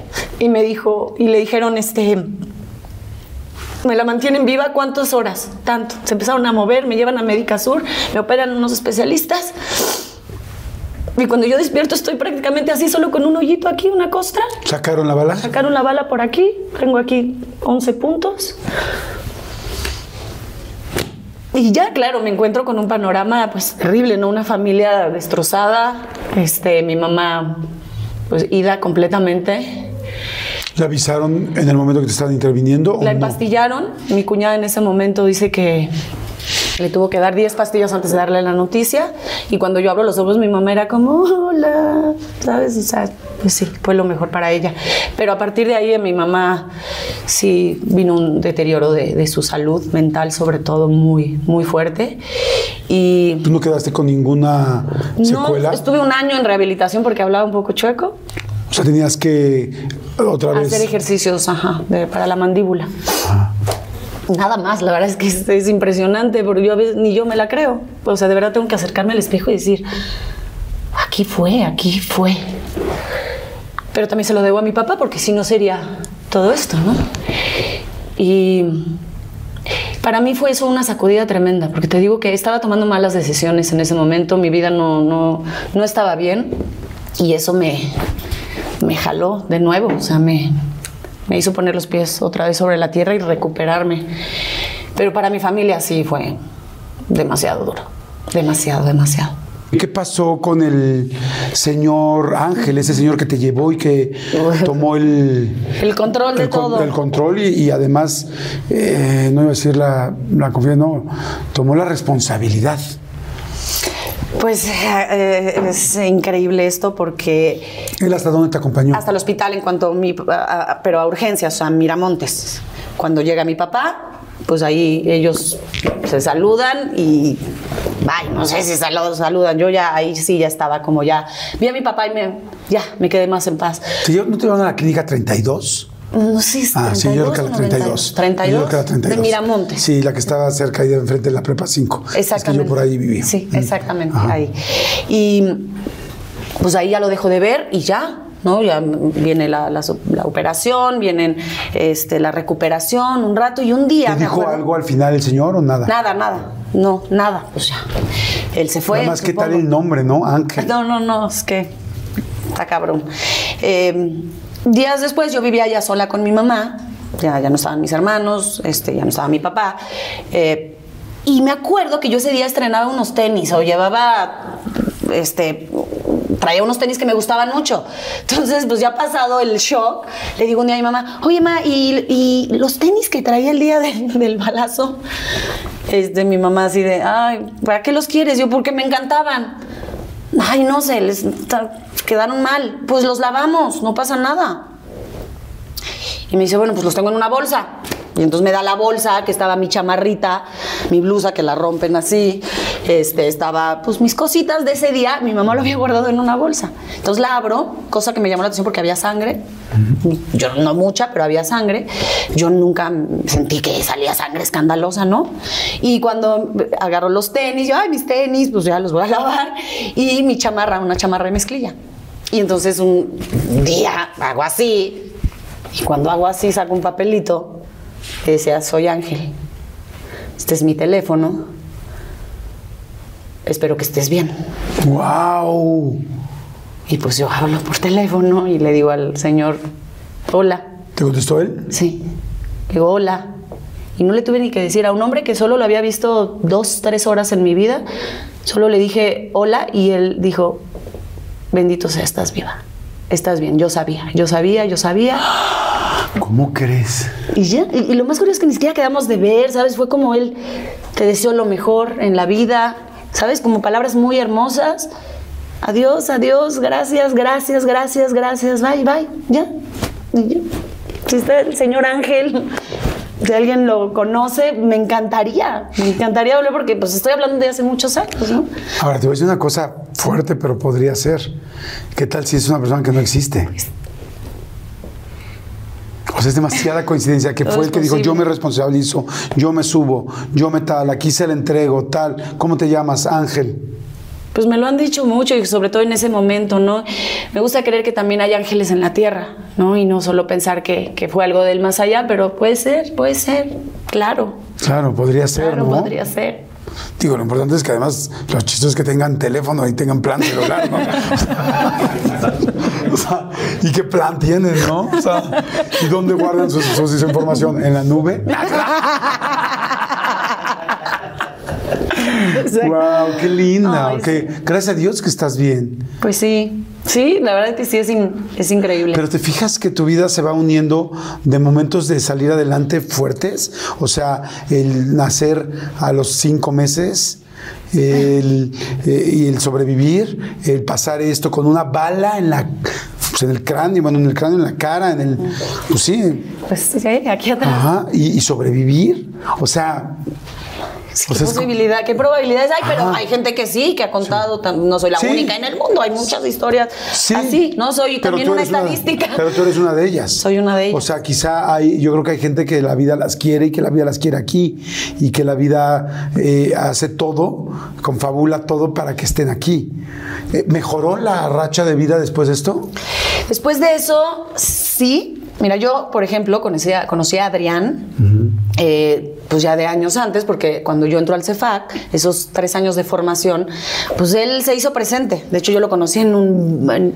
él me vio en un bar, le gusté, pero cuando se iba a acercar, yo vio que yo andaba con alguien, entonces no se acercó, pero luego me vio en el CEFAC. Entonces me dice, tú estabas en el antro y estabas bailando por una botella y tal.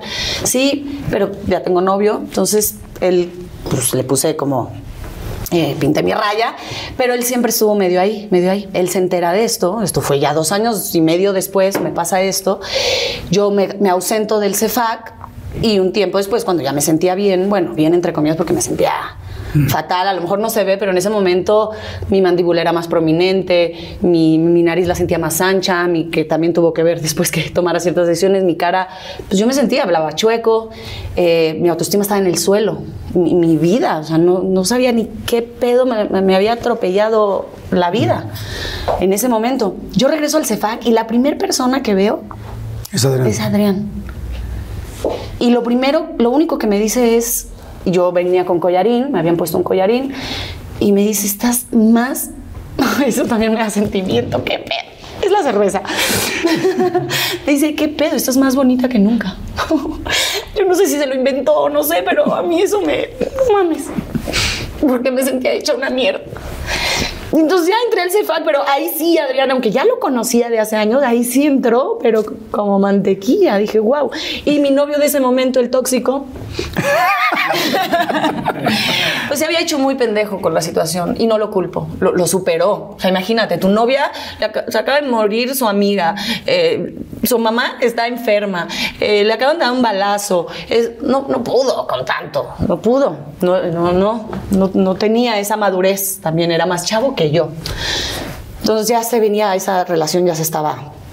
eh, Sí, terminando terminando y entonces Adrián por fin lo veo como hombre, o sea, no como hombre porque siempre me pareció guapo, pero hasta ahí. Pero ese día sí digo, ay, ¿no? Empiezo el CEFAC tal, pero mi familia estaba muy nerviosa conmigo. Entonces yo, yo quería recuperar mi vida, tenía veintitantos años, quería disfrutar, irme de fiesta y mi familia estaba muy nerviosa y me hablaban a cada rato, ¿y dónde estás? Y no has llegado, y mamá está muy preocupada, mi mamá estaba, seguía cada vez más enferma y yo, eh, yo no podía estar aquí, me estaban sofocando. Y lo más cercano que tenía era otra vez Barcelona, porque no hacía mucho me había ido a estudiar. Entonces digo, Sí, me voy, pero es dejar a Adrián. pero todavía no, o sea, solo fue un, ay, Qué guapa. y ya, punto, hasta ahí quedó. Claro, me voy a Barcelona y me voy simplemente a trabajar. Me puse a trabajar, Jordi, como, o sea, desesperada. Dije, me voy a juntar lana, este, porque, porque ya sabía, ya tenía relaciones de trabajo. Entonces me voy, solo me fui tres meses, termino mi relación. Eso hace que ya el güey me mande a freír espárragos. Yo a él tuve que poner agua de por medio, ¿sabes? O sea, para que de plano nos dejáramos, porque era de esas relaciones que, que no te dejan. Eso es lo que dice la gente rica. Ah, o sea, ¿sí? la gente normal decimos, voy a poner tierra de por medio, ¿no? De la delegación de Álvaro, No. Álvaro Obregón a la No, Gustavo Amadero. Pero la gente que vive en Europa se voy a poner un océano de por medio, ¿no? No, Voy a poner agua de por medio, güey. No, Pongamos el sí, pero- Atlántico. no, no. No, sí, pues yo con mis chapitas de así, pues eh, es, eso. me- me- Claro, porque claro. traté nunca de pedirle a mis papás. Siempre he sido muy independiente y, no- y aunque siempre tuve como el respaldo, saber que estaban ahí, nunca fui de. Nunca, nunca. Siempre ganarme yo las cosas. Entonces, pues eso, con mis chambas de lo que callamos las mujeres y de no sé qué, pues me voy a, a España otra vez a desintoxicarme de todo y a trabajar. Porque para mí el trabajo es este Sí, terapéutico. Totalmente. Entonces trabajaba de 5 de la mañana a 3, 2, 2, 3 de la tarde en una fábrica de fuentes de agua de obrera, con mi casco, mis botas y en cadena. Yo hacía circuitos, pegaba el rojo con el azul el azul, y otra vez el cojo. A veces me paraban, a- me ponían en embalaje, este, cajas, cajas, las así. Me ganaba mis mil euros ahí. Y luego salía y me iba al restaurante y trabajaba de 3 de la tarde a 11 de la noche y era otros mil euros al mes. Entonces así trabajé como 3, 4 meses, era una chinga, pero eso iba. O sea, iba como a trabajar y ahí empecé a sanar muchísimo. Ah, qué bueno, qué bien. Junté mi lanita, tal, y me regreso. Y cuando me regreso, ahí, ahí junté mi lana para la nariz. Justo ahí, fue en ese momento, ¿no? Que digo, me voy a operar la nariz llegando y ta, ta, ta. Y a ver, claro, le hubiera invertido un poco más, ¿verdad? Pero cuando llego, eh, fue muy raro, como al, al tercer día me habla una amiga y me dice, oye, ya estás en México, ¿qué pedo? Vámonos de fiesta, no sé qué. Yo, sí, sí, sí, estoy con Adrián Rubio. Across America, BP supports more than 275,000 jobs to keep energy flowing. Jobs like building grid scale solar energy in Ohio and producing gas with fewer operational emissions in Texas. It's and, not or. See what doing both means for energy nationwide at bp.com slash investing in America. eBay Motors es tu socio seguro. Con trabajo, piezas nuevas y mucha pasión, transformaste una carrocería oxidada con 100.000 millas en un vehículo totalmente único. Juegos de frenos, faros, lo que necesites, eBay Motors lo tiene. Con Guaranteed Fee de eBay, te aseguras que la pieza le quede a tu carro a la primera o se te devuelve tu dinero. Y a estos precios, quemas llantas y no dinero. Mantén vivo ese espíritu de Ride or Die, baby, en eBay Motors. ebaymotors.com. Solo para artículos elegibles se aplican restricciones. Y yo, ok, pues va, nos vemos.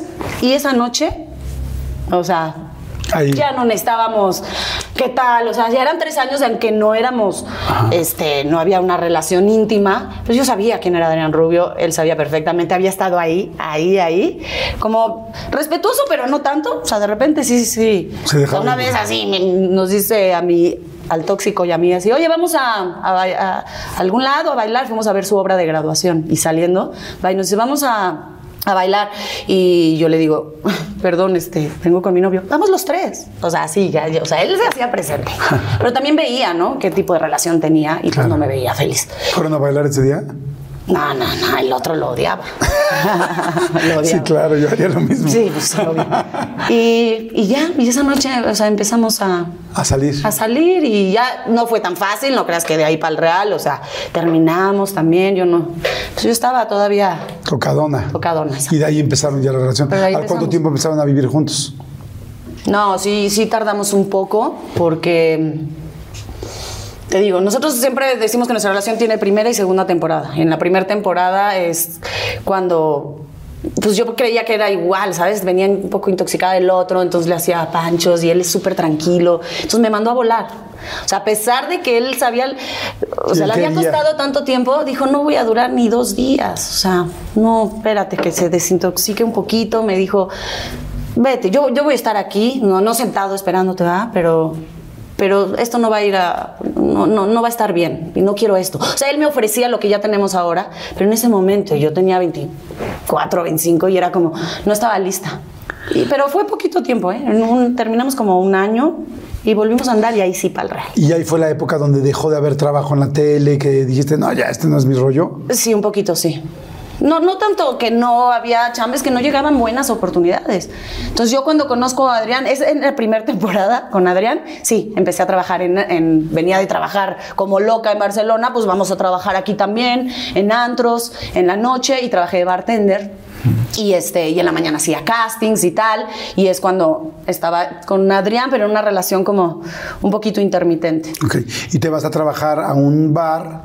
En Polanco, en la Polanco, suite. En la suite este, de bartender. De bartender, sí. Ajá. Te- es difícil trabajar de noche, es complicado. eh, no sé, yo siempre he pensado que, que para toda mujer de repente tiene que saber torear muy bien a los hombres, a las mujeres, en fin. Alcohol, noche, ¿cómo es? Pues sí, sí, sí, es este, muy desgastante y más que yo no quería dejar a un lado mi, sueño y mi carrera. Entonces no era como que me iba a dormir a las 6 de la mañana y me despertaba a las 4 de la tarde, no. O sea, dormía poco y al casting y a tal y a decanear o ir a esto, a extrear, porque también fui ba- tiemp- bas- bastantes veces fui extra. O sea, lo que fuera de chamba. Entonces cham- chambeaba como loca, dormía poco y sí, a veces la, la- eso también Adrián nos costó un poco, ¿no? Porque pues no teníamos las noches, porque yo estaba en el, en el antro. ¿No les daba celos? No, porque no es un hombre celoso, pero, pero, pues sí, yo de repente para sortear la noche, pues tomaba, ¿no? Porque pues si no, de repente me, pues me aburría o se me hacía muy cansado. Entonces eso, llegaba enfiestaba. Pues no le gustó a él, o sea, él no estaba para eso, él. Entonces me dijo, mira, trabajas lo que quieras hacer. Él sí me dijo, María Cel, no dejes lo que tienes que hacer. O sea, yo siempre digo, Adrián confió en mí muchas veces más que yo misma en mí. Entonces a él le molestaba, ¿sabes? Era, él, me, decía, estás perdiendo el tiempo, estás perdiendo energía, sé paciente, haz, eres, eres talentosa o eres buena, ¿no? Espérate. Pero yo estaba, no, no quiero ganar dinero y quiero, y. Y también me ganaba la fiesta y cosas así. Entonces, pues no, no, no funcionó nuestra relación en ese momento. Este, pero pues ahora sí que cuando lo pierdes, cuando lo vi, porque yo sabía que él era, ¿eh? Pero no era el momento, no era el momento. Ahí fue donde empezó nuestra historia, la tuya y la mía. O sea, la Está de- cañón. Sí, esa. Exactamente. Yo, ah, cabrón. Sí, estoy- Estaba muy borracho. entonces. No, digo nuestra Sí, historia. ahí fue. Justo en ese nos conocemos. Voy a un sketch A que ver, nunca es que olvidaré que, va. traía. Ahí, ahí les va la historia, que está padrísima. Que entonces él, pues estaba en esta época que ya les acaba de mencionar, o más bien en este momento, en esta etapa. Y entonces eh, resulta que nosotros empezamos a hacer en el programa Está Cañón entradas donde preguntaban a la gente, ¿qué opinas del amor? ¿Qué opinas de tal cosa? ¿Qué opinas de la infidelidad? Según los temas que tuviéramos en Está Cañón.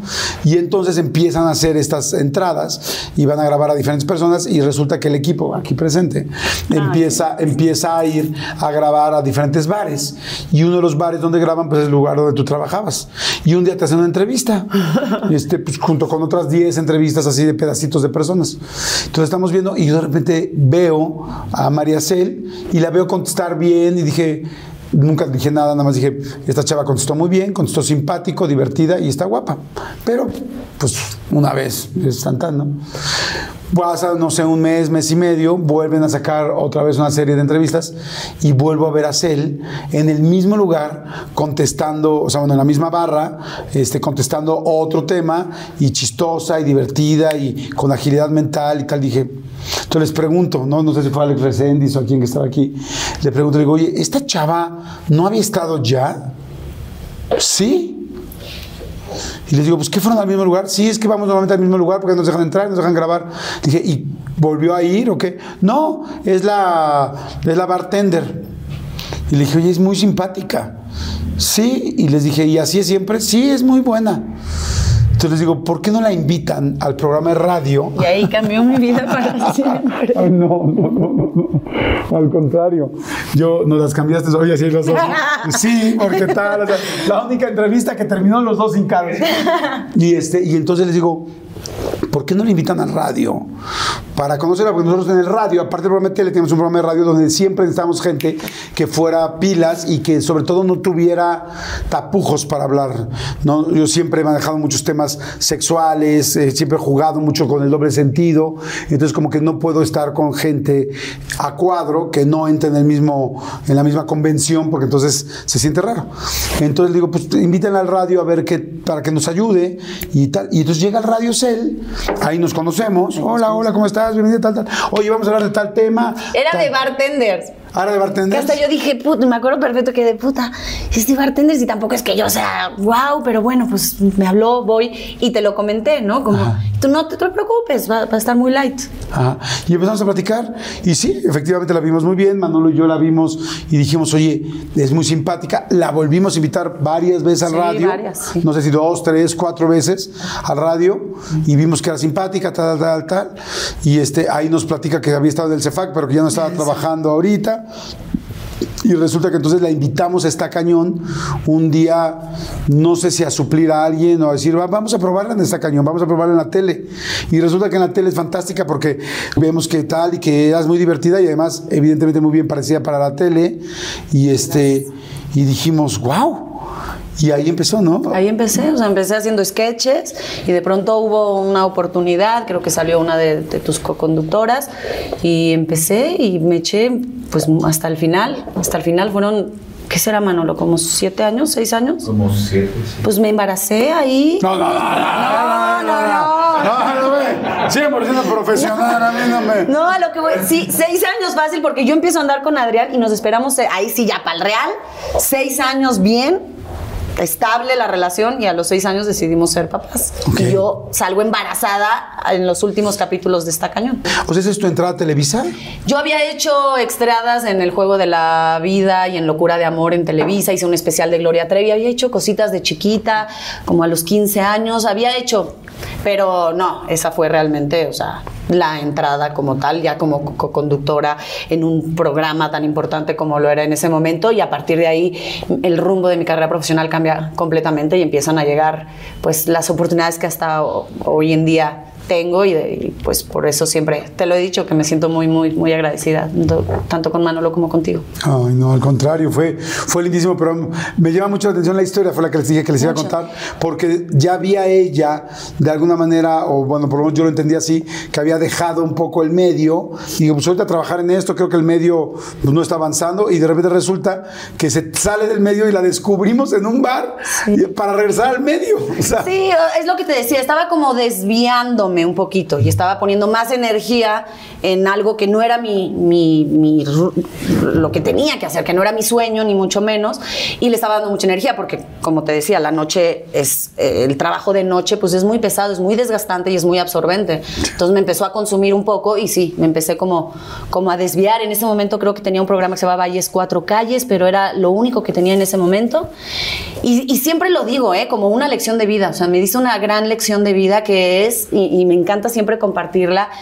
eh, Imagínense lo irónico de esto, de estar siempre ahí, este, casting tras casting tras ca- casting, haciendo cositas, moviéndote y de pronto una de las más grandes oportunidades de tu vida no tiene nada que ver con un casting, es en un lugar ajeno a eso, pero donde estás trabajando, ¿no? Y lo que marcó la diferencia fue la actitud. Si yo eso hubiera estado de, ¿no? de flojera o, o no hubiera querido participar, ¿no? Y siempre he tratado de ser así, de lo que haga. O sea, cuando trabajaba de obrera en la fábrica, cuando trabajaba de mesera, cuando trabajaba de bartender, siempre lo he hecho de verdad, como si fuera el último día de mi vida. Y darlo todo en ese momento y que el cliente se fuera satisfecho me encantaba y vivirlo intensamente, o sea, hacerlo, vivir el presente. Entonces creo que eso fue lo que tuviste y agradezco porque también tuviste como esa sensibilidad de ver y decir, a ver, esta chava. Y eso es lo que marcó la diferencia en mi vida. ¿Quién sabe dónde estaría ahorita? Pero eso marcó la diferencia en mi vida, que tú dijiste, va, y yo pues puse la actitud con la que he tratado siempre de, de encarar mi vida. Ay, qué bueno, pues sí, la verdad lo haces muy bien. Y a partir de ahí, después, a Manolo y a mí nos ofrecen producir unos programas en TDN, que es el programa, bueno, era este, la cadena o la parte de deportes eh, de cable, de televisión privada. Y entonces, eh, Manolo creo que me dice, Cel le va a cañón a los Pumas. Eh, teníamos un programa nosotros que teníamos que ver con las zonas. Y dijimos, no, pues la zona Puma, no me acuerdo qué tal. Y entonces decimos, pues que Cel lo conduzca. Y empezamos a meterla. Y de ahí ya te empiezas a hacer, a meter y a meter y a meter y a meter en los deportes, a tal grado que en algún momento nos dan las gracias a nosotros y ya se queda hacer. No, pero lo ahí. hablamos, lo hablamos. No, no, no, no, perdón, no Sí. tú. O sea, la No, producción sí, ya nos dice, bueno, gracias, ya teníamos lo que queríamos, porque también lo- creo que lo hicimos bien, Muy o sea, bien. lo que querían, se los dimos, que querían más comedia, más tal. En los deportes se los dimos, tal, ya nos, ya nos dan las gracias, porque pues así es, y sí nos las dieron, pero tú ya te quedas como conductora, pero no de un programa, de uno, de otro, de otro, de otro, de otro, y ahí arrancas a los deportes. Exactamente, yo me acuerdo mucho de esa llamada porque además yo, eh, Adrián y yo estábamos queriendo quedarnos embarazados. Entonces habíamos empezado la tarea y me hablas un día, era casi año nuevo, me acuerdo perfecto. María Cel, ¿te gusta el fútbol pero qué tanto sabes de deportes y así? Yo, puta, pues así me gusta el fútbol, pero así que yo sepa mucho de deportes, pues no. Empiezas el lunes un programa, vas a estar ahí dando las redes, no sé qué. Ok, Cuelgo y le digo a Adrián, se cancela, ¿eh? Ahorita no podemos hacer la tarea, yo empiezo el lunes un programa y ahorita no estamos para eso. Ok, ok, amor, pues venga, órale, vengo el lunes, no sé qué, ta, ta, ta, y yo ya estaba embarazada. ¡No! ¿Ya estabas embarazada en ese Estaba momento? embarazada cuando entré a tu DN, a ¿Cómo TDN en crees? ese momento. Entonces la pluma de Adrián pintaba. Sí, a la primera. De marcador. A la primera. Y entonces yo dije, no, ¿cómo voy a decir así de, no, no conozco ni a mis jefes? En ese momento, Francisco Javier González, yo, ¿cómo le voy a decir, hola, gracias por contratarme? Estoy embarazada. ¿Qué tal? Con permiso, ¿no? Que no, que hubiera podido hacerlo, ¿eh? Pero en ese momento dije, oh, no, me voy a esperar, no lo dije. que me conozcan. Me- exacto, que me conozcan, que conozcan mi trabajo sobre todo y cuando me sienten confianza yo me fajaba, yo hacía, porque pues en ese momento yo hacía las redes, que eso es otra cosa interesante, porque era el lugar que, que había en ese momento. Sí, platicaba, pero tampoco tenía los conocimientos. Yo me acuerdo que un día el productor de ese programa, Ulises, me, le dije, oye, este yo quiero hacer algo más, o sea, está padre esto, pero ¿cómo le hago? Me dijo, no, pues tú ponte las pilas y en el momento que te sientas preparada y que estés más empapada del deporte actual, te siento a platicar y a, exponer tu punto de vista. Y sí, pasó un tiempecito y yo ya estaba sentada y bla, bla, bla, ju, ju. Y también un día le dije este, al, al productor, le dije, oye, este, estoy embarazada. Ya llevaba seis meses en el programa. Me dijo, no te preocupes, cuando se te empiece a notar y así en seis meses, pues pues ya, ya veremos. Y yo, no, en seis meses ya va a hablar el niño. En seis meses va a acabar la maestría. el niño. Exactamente. Y siempre me dicen los de tu DN, que pues ahora pues es mi equipo desde hace, y mi familia desde hace muchos años. Siempre me dicen, es que no manches, me dijiste así un viernes. Estabas así y el lunes llegaste. ¿Qué pedo? Hola a todos, ¿cómo están? Pues me liberé y ya. Y entonces, obvio, todos me dijeron, no te preocupes. Y pues yo estuve, creo que hasta el día que a- a- parí un día y el anterior yo estaba trabajando y también contigo. También me dijiste un día, oye, María Cel, estás súper panzona ya. No, pero con nosotros seguiste trabajando. muchísimo. No, yo te dije, ya vete a descansar y dar a Exacto, luz. eso me dijiste, ya, por Dios, vas a parir aquí en la sala Sí, de porque, porque era tra- súper trabajadora, entonces seguía, seguía, oye, ya, tranquila, aquí está tu lugar, tal, ve, da luz, tranquila, regresa. Sí, sí, sí, ¿No? sí, muy comprometida, pero también había una parte de mí que decía, ay, quiero, quiero actuar, ¿no? Quiero, quiero hacer otras cosas, quiero conducir otras cosas también. BP added more than $70 billion to the U.S. economy in 2022. Investments like acquiring America's largest biogas producer, Archaea Energy, and starting up new infrastructure in the Gulf of Mexico. It's and, not or. See what doing both means for energy nationwide at bp.com slash investing in America. eBay Motors es tu socio seguro. Con trabajo, piezas nuevas y mucha pasión, transformaste una carrocería oxidada con 100.000 millas en un vehículo totalmente único. Juegos de frenos, faros, lo que necesites, eBay Motors lo tiene. Con Guaranteed Fee de eBay, te aseguras que la pieza le quede a tu carro a la primera o se te devuelve tu dinero. Y a estos precios, quemas llantas y no dinero. Mantén vivo ese espíritu de Ride or Die, baby, en eBay Motors. ebaymotors.com. Solo para artículos elegibles se aplican restricciones. Qué chistoso fue. Y, y de repente probaba cositas, pero estaba muy casada con los deportes. Y Bilú, que estuvo en esta cañón muchísimo tiempo, y Lalo Suárez, que estaba en la XW y era director, este, productor de Miembros al Aire y tal, este, cuando deciden en Me Caigo de Risa invitar a alguien, este, de pronto Pero un había día... trabajado contigo en la jugada, ¿no? había trabajado conmigo en la jugada. Claro, Ahí no era vio. nueva, exacto, no era nueva para él, ¿no? Porque era la, la chava de esta cañón, ¿no? Y, y entonces, de repente un día recibo esa llamada de, oye, te quiero invitar, cuando yo estaba ya muy metida en deportes, o sea, casi no trabajaba en otra cosa que no tuviera que ver con deportes, y entonces me invita hace siete años, seis años, a Me Caigo de Risa. Me caigo, ya era famoso. Ya era famoso, exacto. Yo entré en la tercera temporada y yo me iba a Rusia. Y tenía todo, y me iba con tu DN, y me iba con marcas, porque pues ya llevaba un rato en deportes. Y entonces me habla, y creo que me habla hoy, y, mañana yo agarraba mi avión a Rusia. Y yo me acuerdo que le dije a Lalo, Lalo, me meto en mil pedos, porque pues tengo que cancelar muchas cosas y así, pero pues si tengo que dejarlo, lo, lo dejo, porque para mí es una gran oportunidad de hacer algo diferente. Es, aunque no tenía intención de dejar deportes, pero sí de expandirme un poquito, ¿no?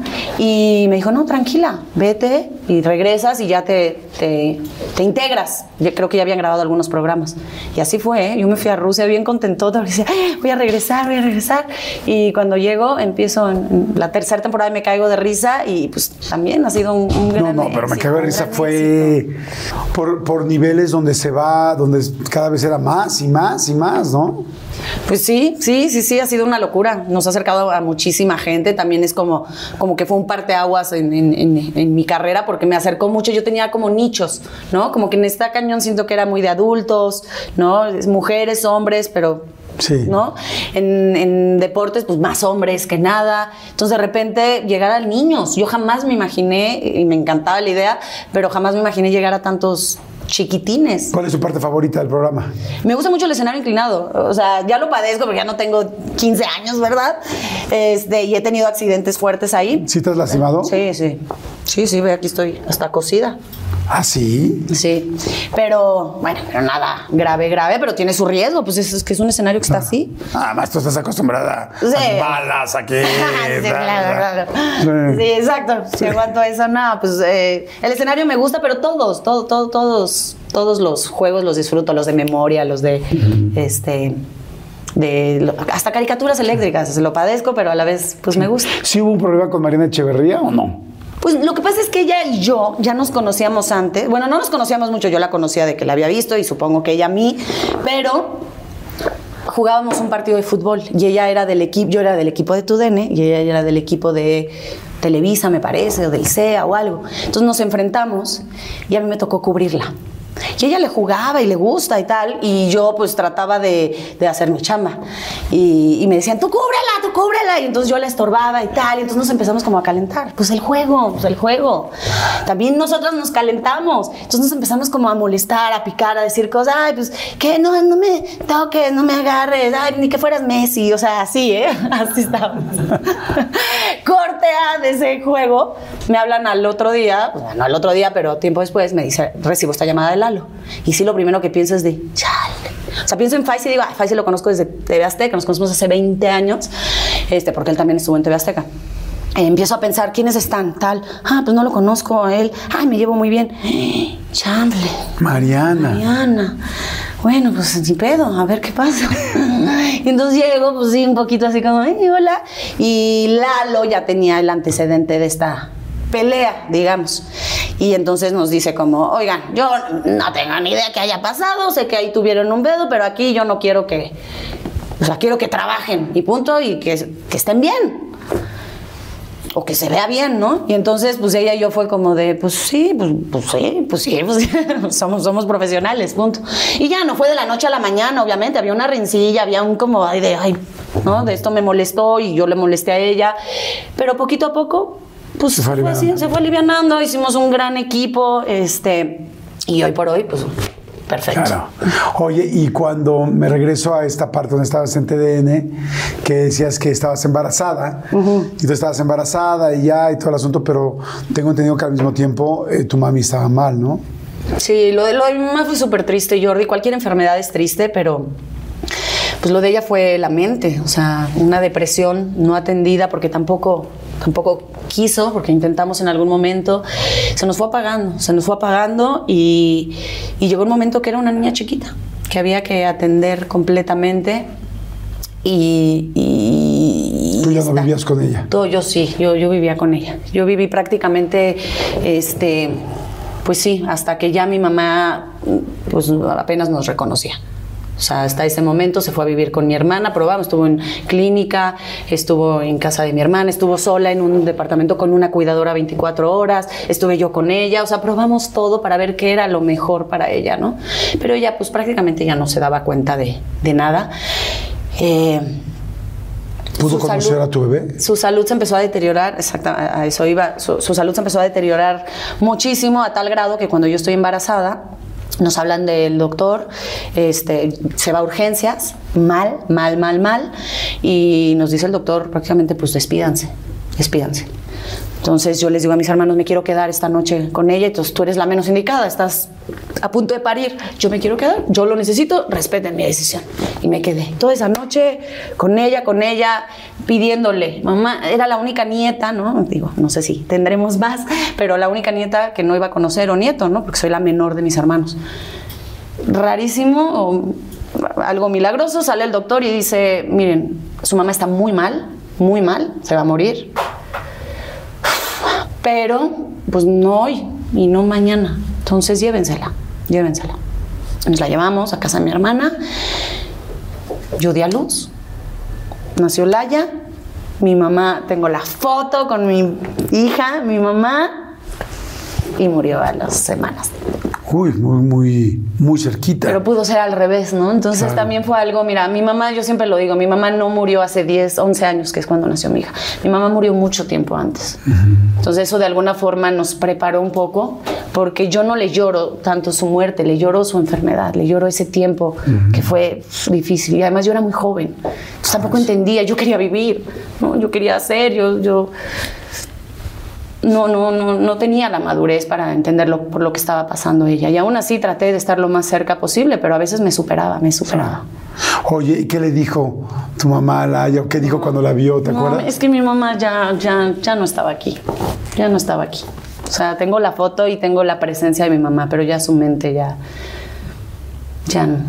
Es difícil, ¿no? Ese círculo de la vida, cuando se va alguien, pero llega alguien. Pues- o sea, es, es- es un poco como la enseñanza de, de cómo es esto, ¿no? Nos duele en el alma perder a alguien y nos da muchísima emoción recibir a alguien. Te pasó exactamente como si se estuviera yendo un alma y regresando otra. ¿no? Completamente, completamente. es que Llegando fue cuestión de- de- de días. Entonces, era clarísimo, era clarísimo. Y aparte, el mejor regalo que me pudo dejar mi mamá. O sea, hoy en día, y mira que te he contado que el balazo que mi amiga, el golpe más duro de mi vida fue perder a mi madre. El más, el más duro. Perderla, todo este proceso. Eh, pero cuando la pierdo, tenía la cosa que más amo en este mundo aquí. Entonces, pues, yo ni siquiera podía estar enojada. Era como, mamá, gracias, gracias. O sea, fue, fue como tenía que ser. Fue como tenía que ser. Y sí, sí. Como dicen, Dios aprieta pero no ahoga, pues así fue con, con ella, porque aunque estaba viviendo un momento muy doloroso, pues tenía la mayor alegría que sigo teniendo en, en mi vida, además se parecen. Entonces, nada, pues Oye, ¿y alguna vez eh, sentiste, viste cerca a tu mamá? Sí, sí. Sí, sí, sí, sí, sí. Y aunque yo, yo todo lo trato de explicar, yo a todo le busco algo, este, algo lógico, Ajá. pero esto pues no, no sé, no.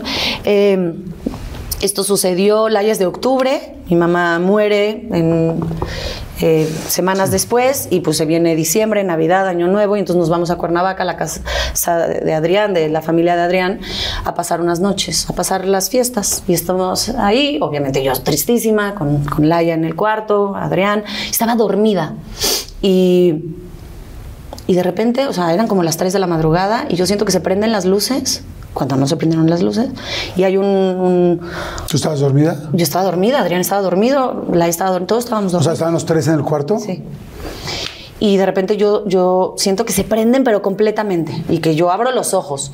Entonces me quedo como paralizada, ¿sabe? Como cuando dicen que se te sube el muerto, así completamente engarrotada, con los ojos abiertos, y del closet que está de este lado, que siempre que voy a, a esa casa, pues me viene esa imagen, veo a mi mamá salir con un como palazzo verde que usaba muchísimo, acercarse a mí.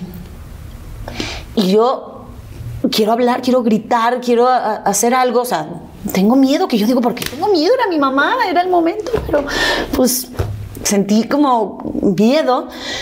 Y entonces me despierto, pero muy agitada, y como, "Ah, Adrián, Adrián, Adrián. Y lo impresionante, porque si no, yo siempre hubiera pensado, esto fue mi imaginación.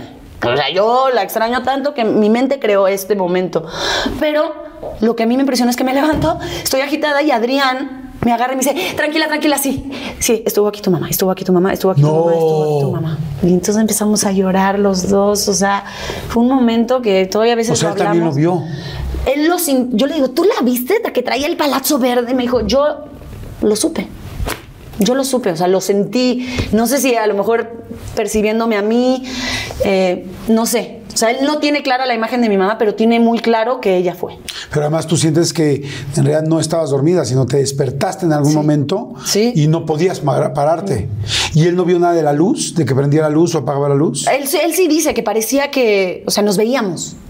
Cuando la luz ahí allá en esa casa es de noche, se hace de noche y no ves nada. Pero nos estábamos viendo a los ojos. Ah, Fue algo muy raro. Fue algo muy raro. Eh, Bueno, eh, esto es algo, digo yo que, digo, inclusive en el, en el podcast de Todo Un Mucho que tengo con Marta y Gareda, hablamos mucho de cosas paranormales y creemos en las cosas paranormales. Yo creo al 100% y yo sí creo definitivamente que hay vida después de la vida y que en muchas ocasiones las personas que fallecen se pueden, este, eh, olvidé la palabra, pero bueno, manifestar, que se pueden manifestar. Y, y dicen que sí hay momentos donde alguien se viene y se despide. Y se despiden normalmente como mejor se veían, como más a gusto se sentían, porque así se sienten en ese momento. O sea, realmente las almas regresan a ese momento donde, donde se sentían cómodos, sin enfermedad, bien, con el Así cuerpo, como se así la sentían. vi. ¿Así la sentiste? Así la sentí. Y, mira, y te quiero contar algo porque cuando yo estoy en Tribuna Interactiva, que es donde ustedes me, contrataron para ese programa de TUDN, eh, estaba ahí cuando mi mamá me hablan por segunda vez, ya había nacido Laya, fue en esos días, y me dicen, me habla mi hermana. Yo iba en camino, ya estaba a punto de llegar y me dice, mamá, está muy mal, otra vez. Ya teníamos la advertencia de que estaba mal y, y vamos rumbo al hospital. Entonces yo tuve ese momento de decir, ¿qué hago? ¿Me voy rumbo al hospital o hago el programa? Que era en vivo y que pues tenía que llegar, ¿no? Y Jordi me, me paré un momento y dije, ¿qué te hubiera dicho tu mamá que hicieras? ¿No? Fue una decisión bien difícil. Pero también, pues te das cuenta de las lecciones que te dejan tus padres. Mi mamá era, tú me presentaste diciendo que soy súper disciplinada. Si lo soy es por esa señora. Punto. Y mi familia, mi papá, pero mi mamá que estuvo ahí. Me acuerdo que una vez Alex Go ya se iban con el- una pastorela a San Luis Potosí. No llegué por cinco minutos al camión y ya se habían ido. Gracias. Y ya se habían ido. Y me dice, este, y, yo era la virgen, salía al final con Raúl Araiza, que era el ángel, y no hacía nada. Este, decía tres palabras pero era mi personaje. Y, y el que estaba ahí encargado dijo, no, ya se fueron, ya van para San Luis Potosí. En ese momento no había teléfono, no había... Pues no te preocupes, alguien más hace tu personaje. Y mi mamá dijo, no, no, tú tienes que llegar. Vámonos. Me acuerdo que ahí en el Chevy a toda velocidad nunca había salido a carretera mi mamá. No le dijo a nadie, me llevó a San Luis Potosí en coche Que son como cuatro horas. y llegamos al 5 para mi texto de dos palabras. Y lo dije. Y mi mamá, y me o sea, qué puta lección de vida de decir, hagas lo que hagas, hazlo bien y dalo todo. Y nos equivocamos de no llegar, pero tú llegaste. Y ella se encargó de eso. Y justo me vino eso y dije, mi mamá hubiera querido que, o sea, pase lo que pase, no sé cómo esté mi mamá ahorita, pero ella querría que yo llegara a tribuna y haga lo que sé hacer. Y, y empezó el programa, nadie supo, yo a nadie le dije, yo me reí, yo pues hice, eh, fluyó el programa y cuando salió lo primero que hice es hablarle a mi hermana y le dije, ¿dónde está mamá? ¿Cómo está mamá? Acaba de morir No. acaba de morir. Y pues me fui y ya cuando la volví a ver, pues ya, ya había fallecido, pero ahora que hablábamos de ese momento, ella se vino a despedir de mí. Claro, por En nuestra supuesto que fue. Por supuesto que se fue a despedir de ti. Y, y- y yo creo que no solamente se fue, o sea, que además de despedirse, tú sentías esa tranquilidad eh, con Laia, con los brazos, porque de alguna manera ella está presente en Laia. Pues es que se parece mucho, Sí, se que son muy parecidas, que, que el círculo de la vida, digo, no estoy diciendo que, que necesariamente que alguien haya reencarnado, no, sino que hay energía que se Sí, queda sí, de unas personas de la familia en las nuevas. ¿No? Yo tengo a mi, a mi hijo Elías, el más chiquito, que es idéntico a mi papá en todo. Y digo, es mi papá, es mi papá, ¿no? Hasta quiero ir a pescar, quiero tal, o sea, todo como era mi papá hasta sus últimos días, ¿no? Y, y yo creo que Laia, eh, pues es mucho de lo que tu mamá eh, te dejó y, y- y esa pues como herencia energética, si es que Sí. exista esa, Sí. esa palabra, ¿me explicó? Ay, Maricel, pues yo la verdad te, te felicito por muchas cosas. Te felicito, pues, por la parte más fácil que todos hemos visto y la más fácil me refiero porque la hemos visto porque es muy sencilla y es el asunto de la parte tan profesional, tan talentosa que tienes, tan disciplinada. Es una mujer, yo siempre, Manolo y yo siempre le hemos dicho, muy integral, que sabes hacer muchas cosas, sabes conducir, sabes actuar, sabes hacer reír, sabes estar seria, eh, siempre puntual, siempre llegando, siempre aceptando todas las oportunidades, siempre eh, yo algo que también te admiro mucho es que eh, eh, tienes una carrera que ha ido creciendo muchísimo y nunca has perdido un milímetro de los pies del piso, siempre estás, siempre estás ahí y, es algo que nosotros agradecemos mucho. A mí me da muchísimo gusto,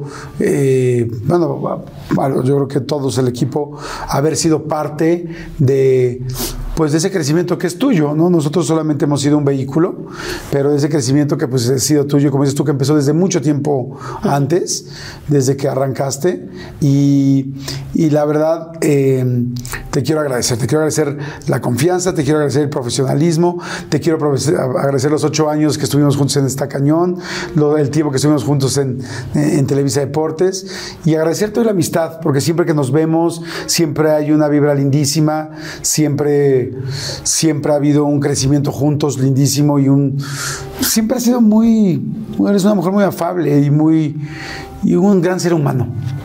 Eres un eres un gran ser humano y queremos, a nombre de todo el equipo, empezar una nueva tradición en tu casa. Y así como tu papi, que hoy pues ya es mayor y que, y que te ha acompañado durante mucho tiempo y tu mami que ya no está, pero tu papá que hacía este asunto de llevar los centenarios para darte y para preparar a sus hijos y que los tuvo que ocupar en un momento importante. Al final, para eso eran, para un momento muy importante. Queremos empezar una nueva eh, tradición y queremos eh, regalarte una onza Troy de plata para, para, para Laya y que sea su primera onza.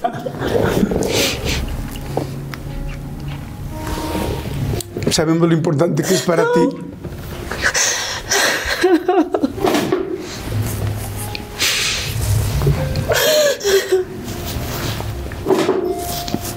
Sabemos que nuestros hijos son lo más importante. Sentimos que en ella está tu mamá, estás tú, está Adrián, está tu papá. Y, y lo que ha hecho tu papá también ha sido muy lindo desde el principio. Jordi, muchas gracias. Gracias a todo el equipo wow, jamás me pasó por la cabeza darle a mi papá un centenario. He tratado de honrar su, vida cada día, de darle todo, de que no le falte nada, de darle amor, de hablarle todos los días. Pero nunca me pasó por la cabeza algo así. Y, y gracias porque lo quiero compartir con él. Él seguro, él no se pierde nada de lo que hago, papá es tuyo y tú me lo vas a dejar a mí y yo se lo voy a dejar a Laia y así va a seguir la tradición. Y no sé cómo no se me había ocurrido pero te agradezco muchísimo esto. Les agradezco a todos. Madre mía qué lloradera Jordi. ¡Ay, se nota el ácido y el uránico no me hagan close gracias gracias. Qué me han hecho no no no no todas las entrevistas del mundo pero me han hecho varias entrevistas eh, grandes profesionales y, lo agradezco siempre que alguien te quiera entrevistar, es hermoso, pero nunca había tenido la oportunidad como de, de verdad, ¿sabes? De explayarme, o sea, de, de, contar cada detalle. Gracias por, por tomarse el tiempo, gracias por tomarte el tiempo, por, por haber hecho esta tarea, por saber cosas de, de mi vida y por ayudarme a abrazar ese pasado, porque cuando el pasado duele, pues uno trata de, de dejarlo donde está y me concentro mucho en el presente y en el futuro, pero casi no toco el pasado y también es bonito abrazarlo y hoy me siento como muy desahogada y muy liberada y muy feliz, aunque esté llorando estoy muy feliz. Te agradezco. Lo sé, lo sé porque así estamos nosotros también y, y, exactamente tocar el pasado es tocar de dónde vienes, es tocar quién eres, es tocar qué pasa, no hay que, no nos, no, no nos clavamos ni nos estacionamos en él, pero sí sabemos que nos ha ayudado a ser lo que somos hoy. Y hoy todo lo que eres y todo lo que hoy eh, te he dicho y que todos apreciamos, y no lo tengo que decir yo, la gente lo ve, es gracias a cada una de esas cosas en el pasado. Felicidades. Gracias. Te adoro, Cel, Y le agradezco a la vida verme y a todos le agradecemos habernos cruzado contigo. Te queremos mucho. Muchas gracias, gracias. Ay, Dios. Qué calor, me estuve muriendo de calor todo el tiempo, pero como está bien chingona mi chamarra, no me la quité. Señores, los queremos mucho. Espero que hayan disfrutado la entrevista tanto como, como la disfrutamos nosotros, como la disfruté yo, como espero que la haya disfrutado Cel. Este, síganos, síganos, suscríbanse. Si les gustan las entrevistas, suscríbanse. Estamos, eh, necesitamos seguir subiendo de suscripciones para poder seguir haciendo estas entrevistas. Entonces no les cuesta nada ahí donde están viéndola en Eh, nada más hay que suscribirse, pónganles gratis, siempre lo será. Nada más suscríbanse y con eso nos ayuda a que siga habiendo mucho más de este trabajo de parte de todo este equipo. Les agradecemos y les mandamos un beso a todos. Este, así es que gracias. Bye.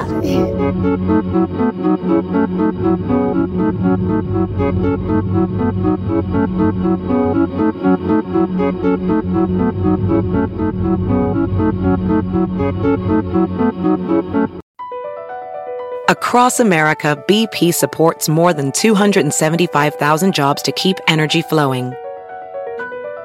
Jobs like building grid scale solar energy in Ohio and producing gas with fewer operational emissions in Texas. It's and, not or. See what doing both means for energy nationwide at bp.com slash investing in America. While no one knows what tomorrow may bring, Bridgestone is working toward a more positive outlook. With innovations like developing a tire using 75% recycled and renewable materials. It's just one of the many ways Bridgestone is making a difference today for generations to come. Because that's what really matters. Bridgestone, solutions for your journey. Visit whatreallymatters.com to learn more.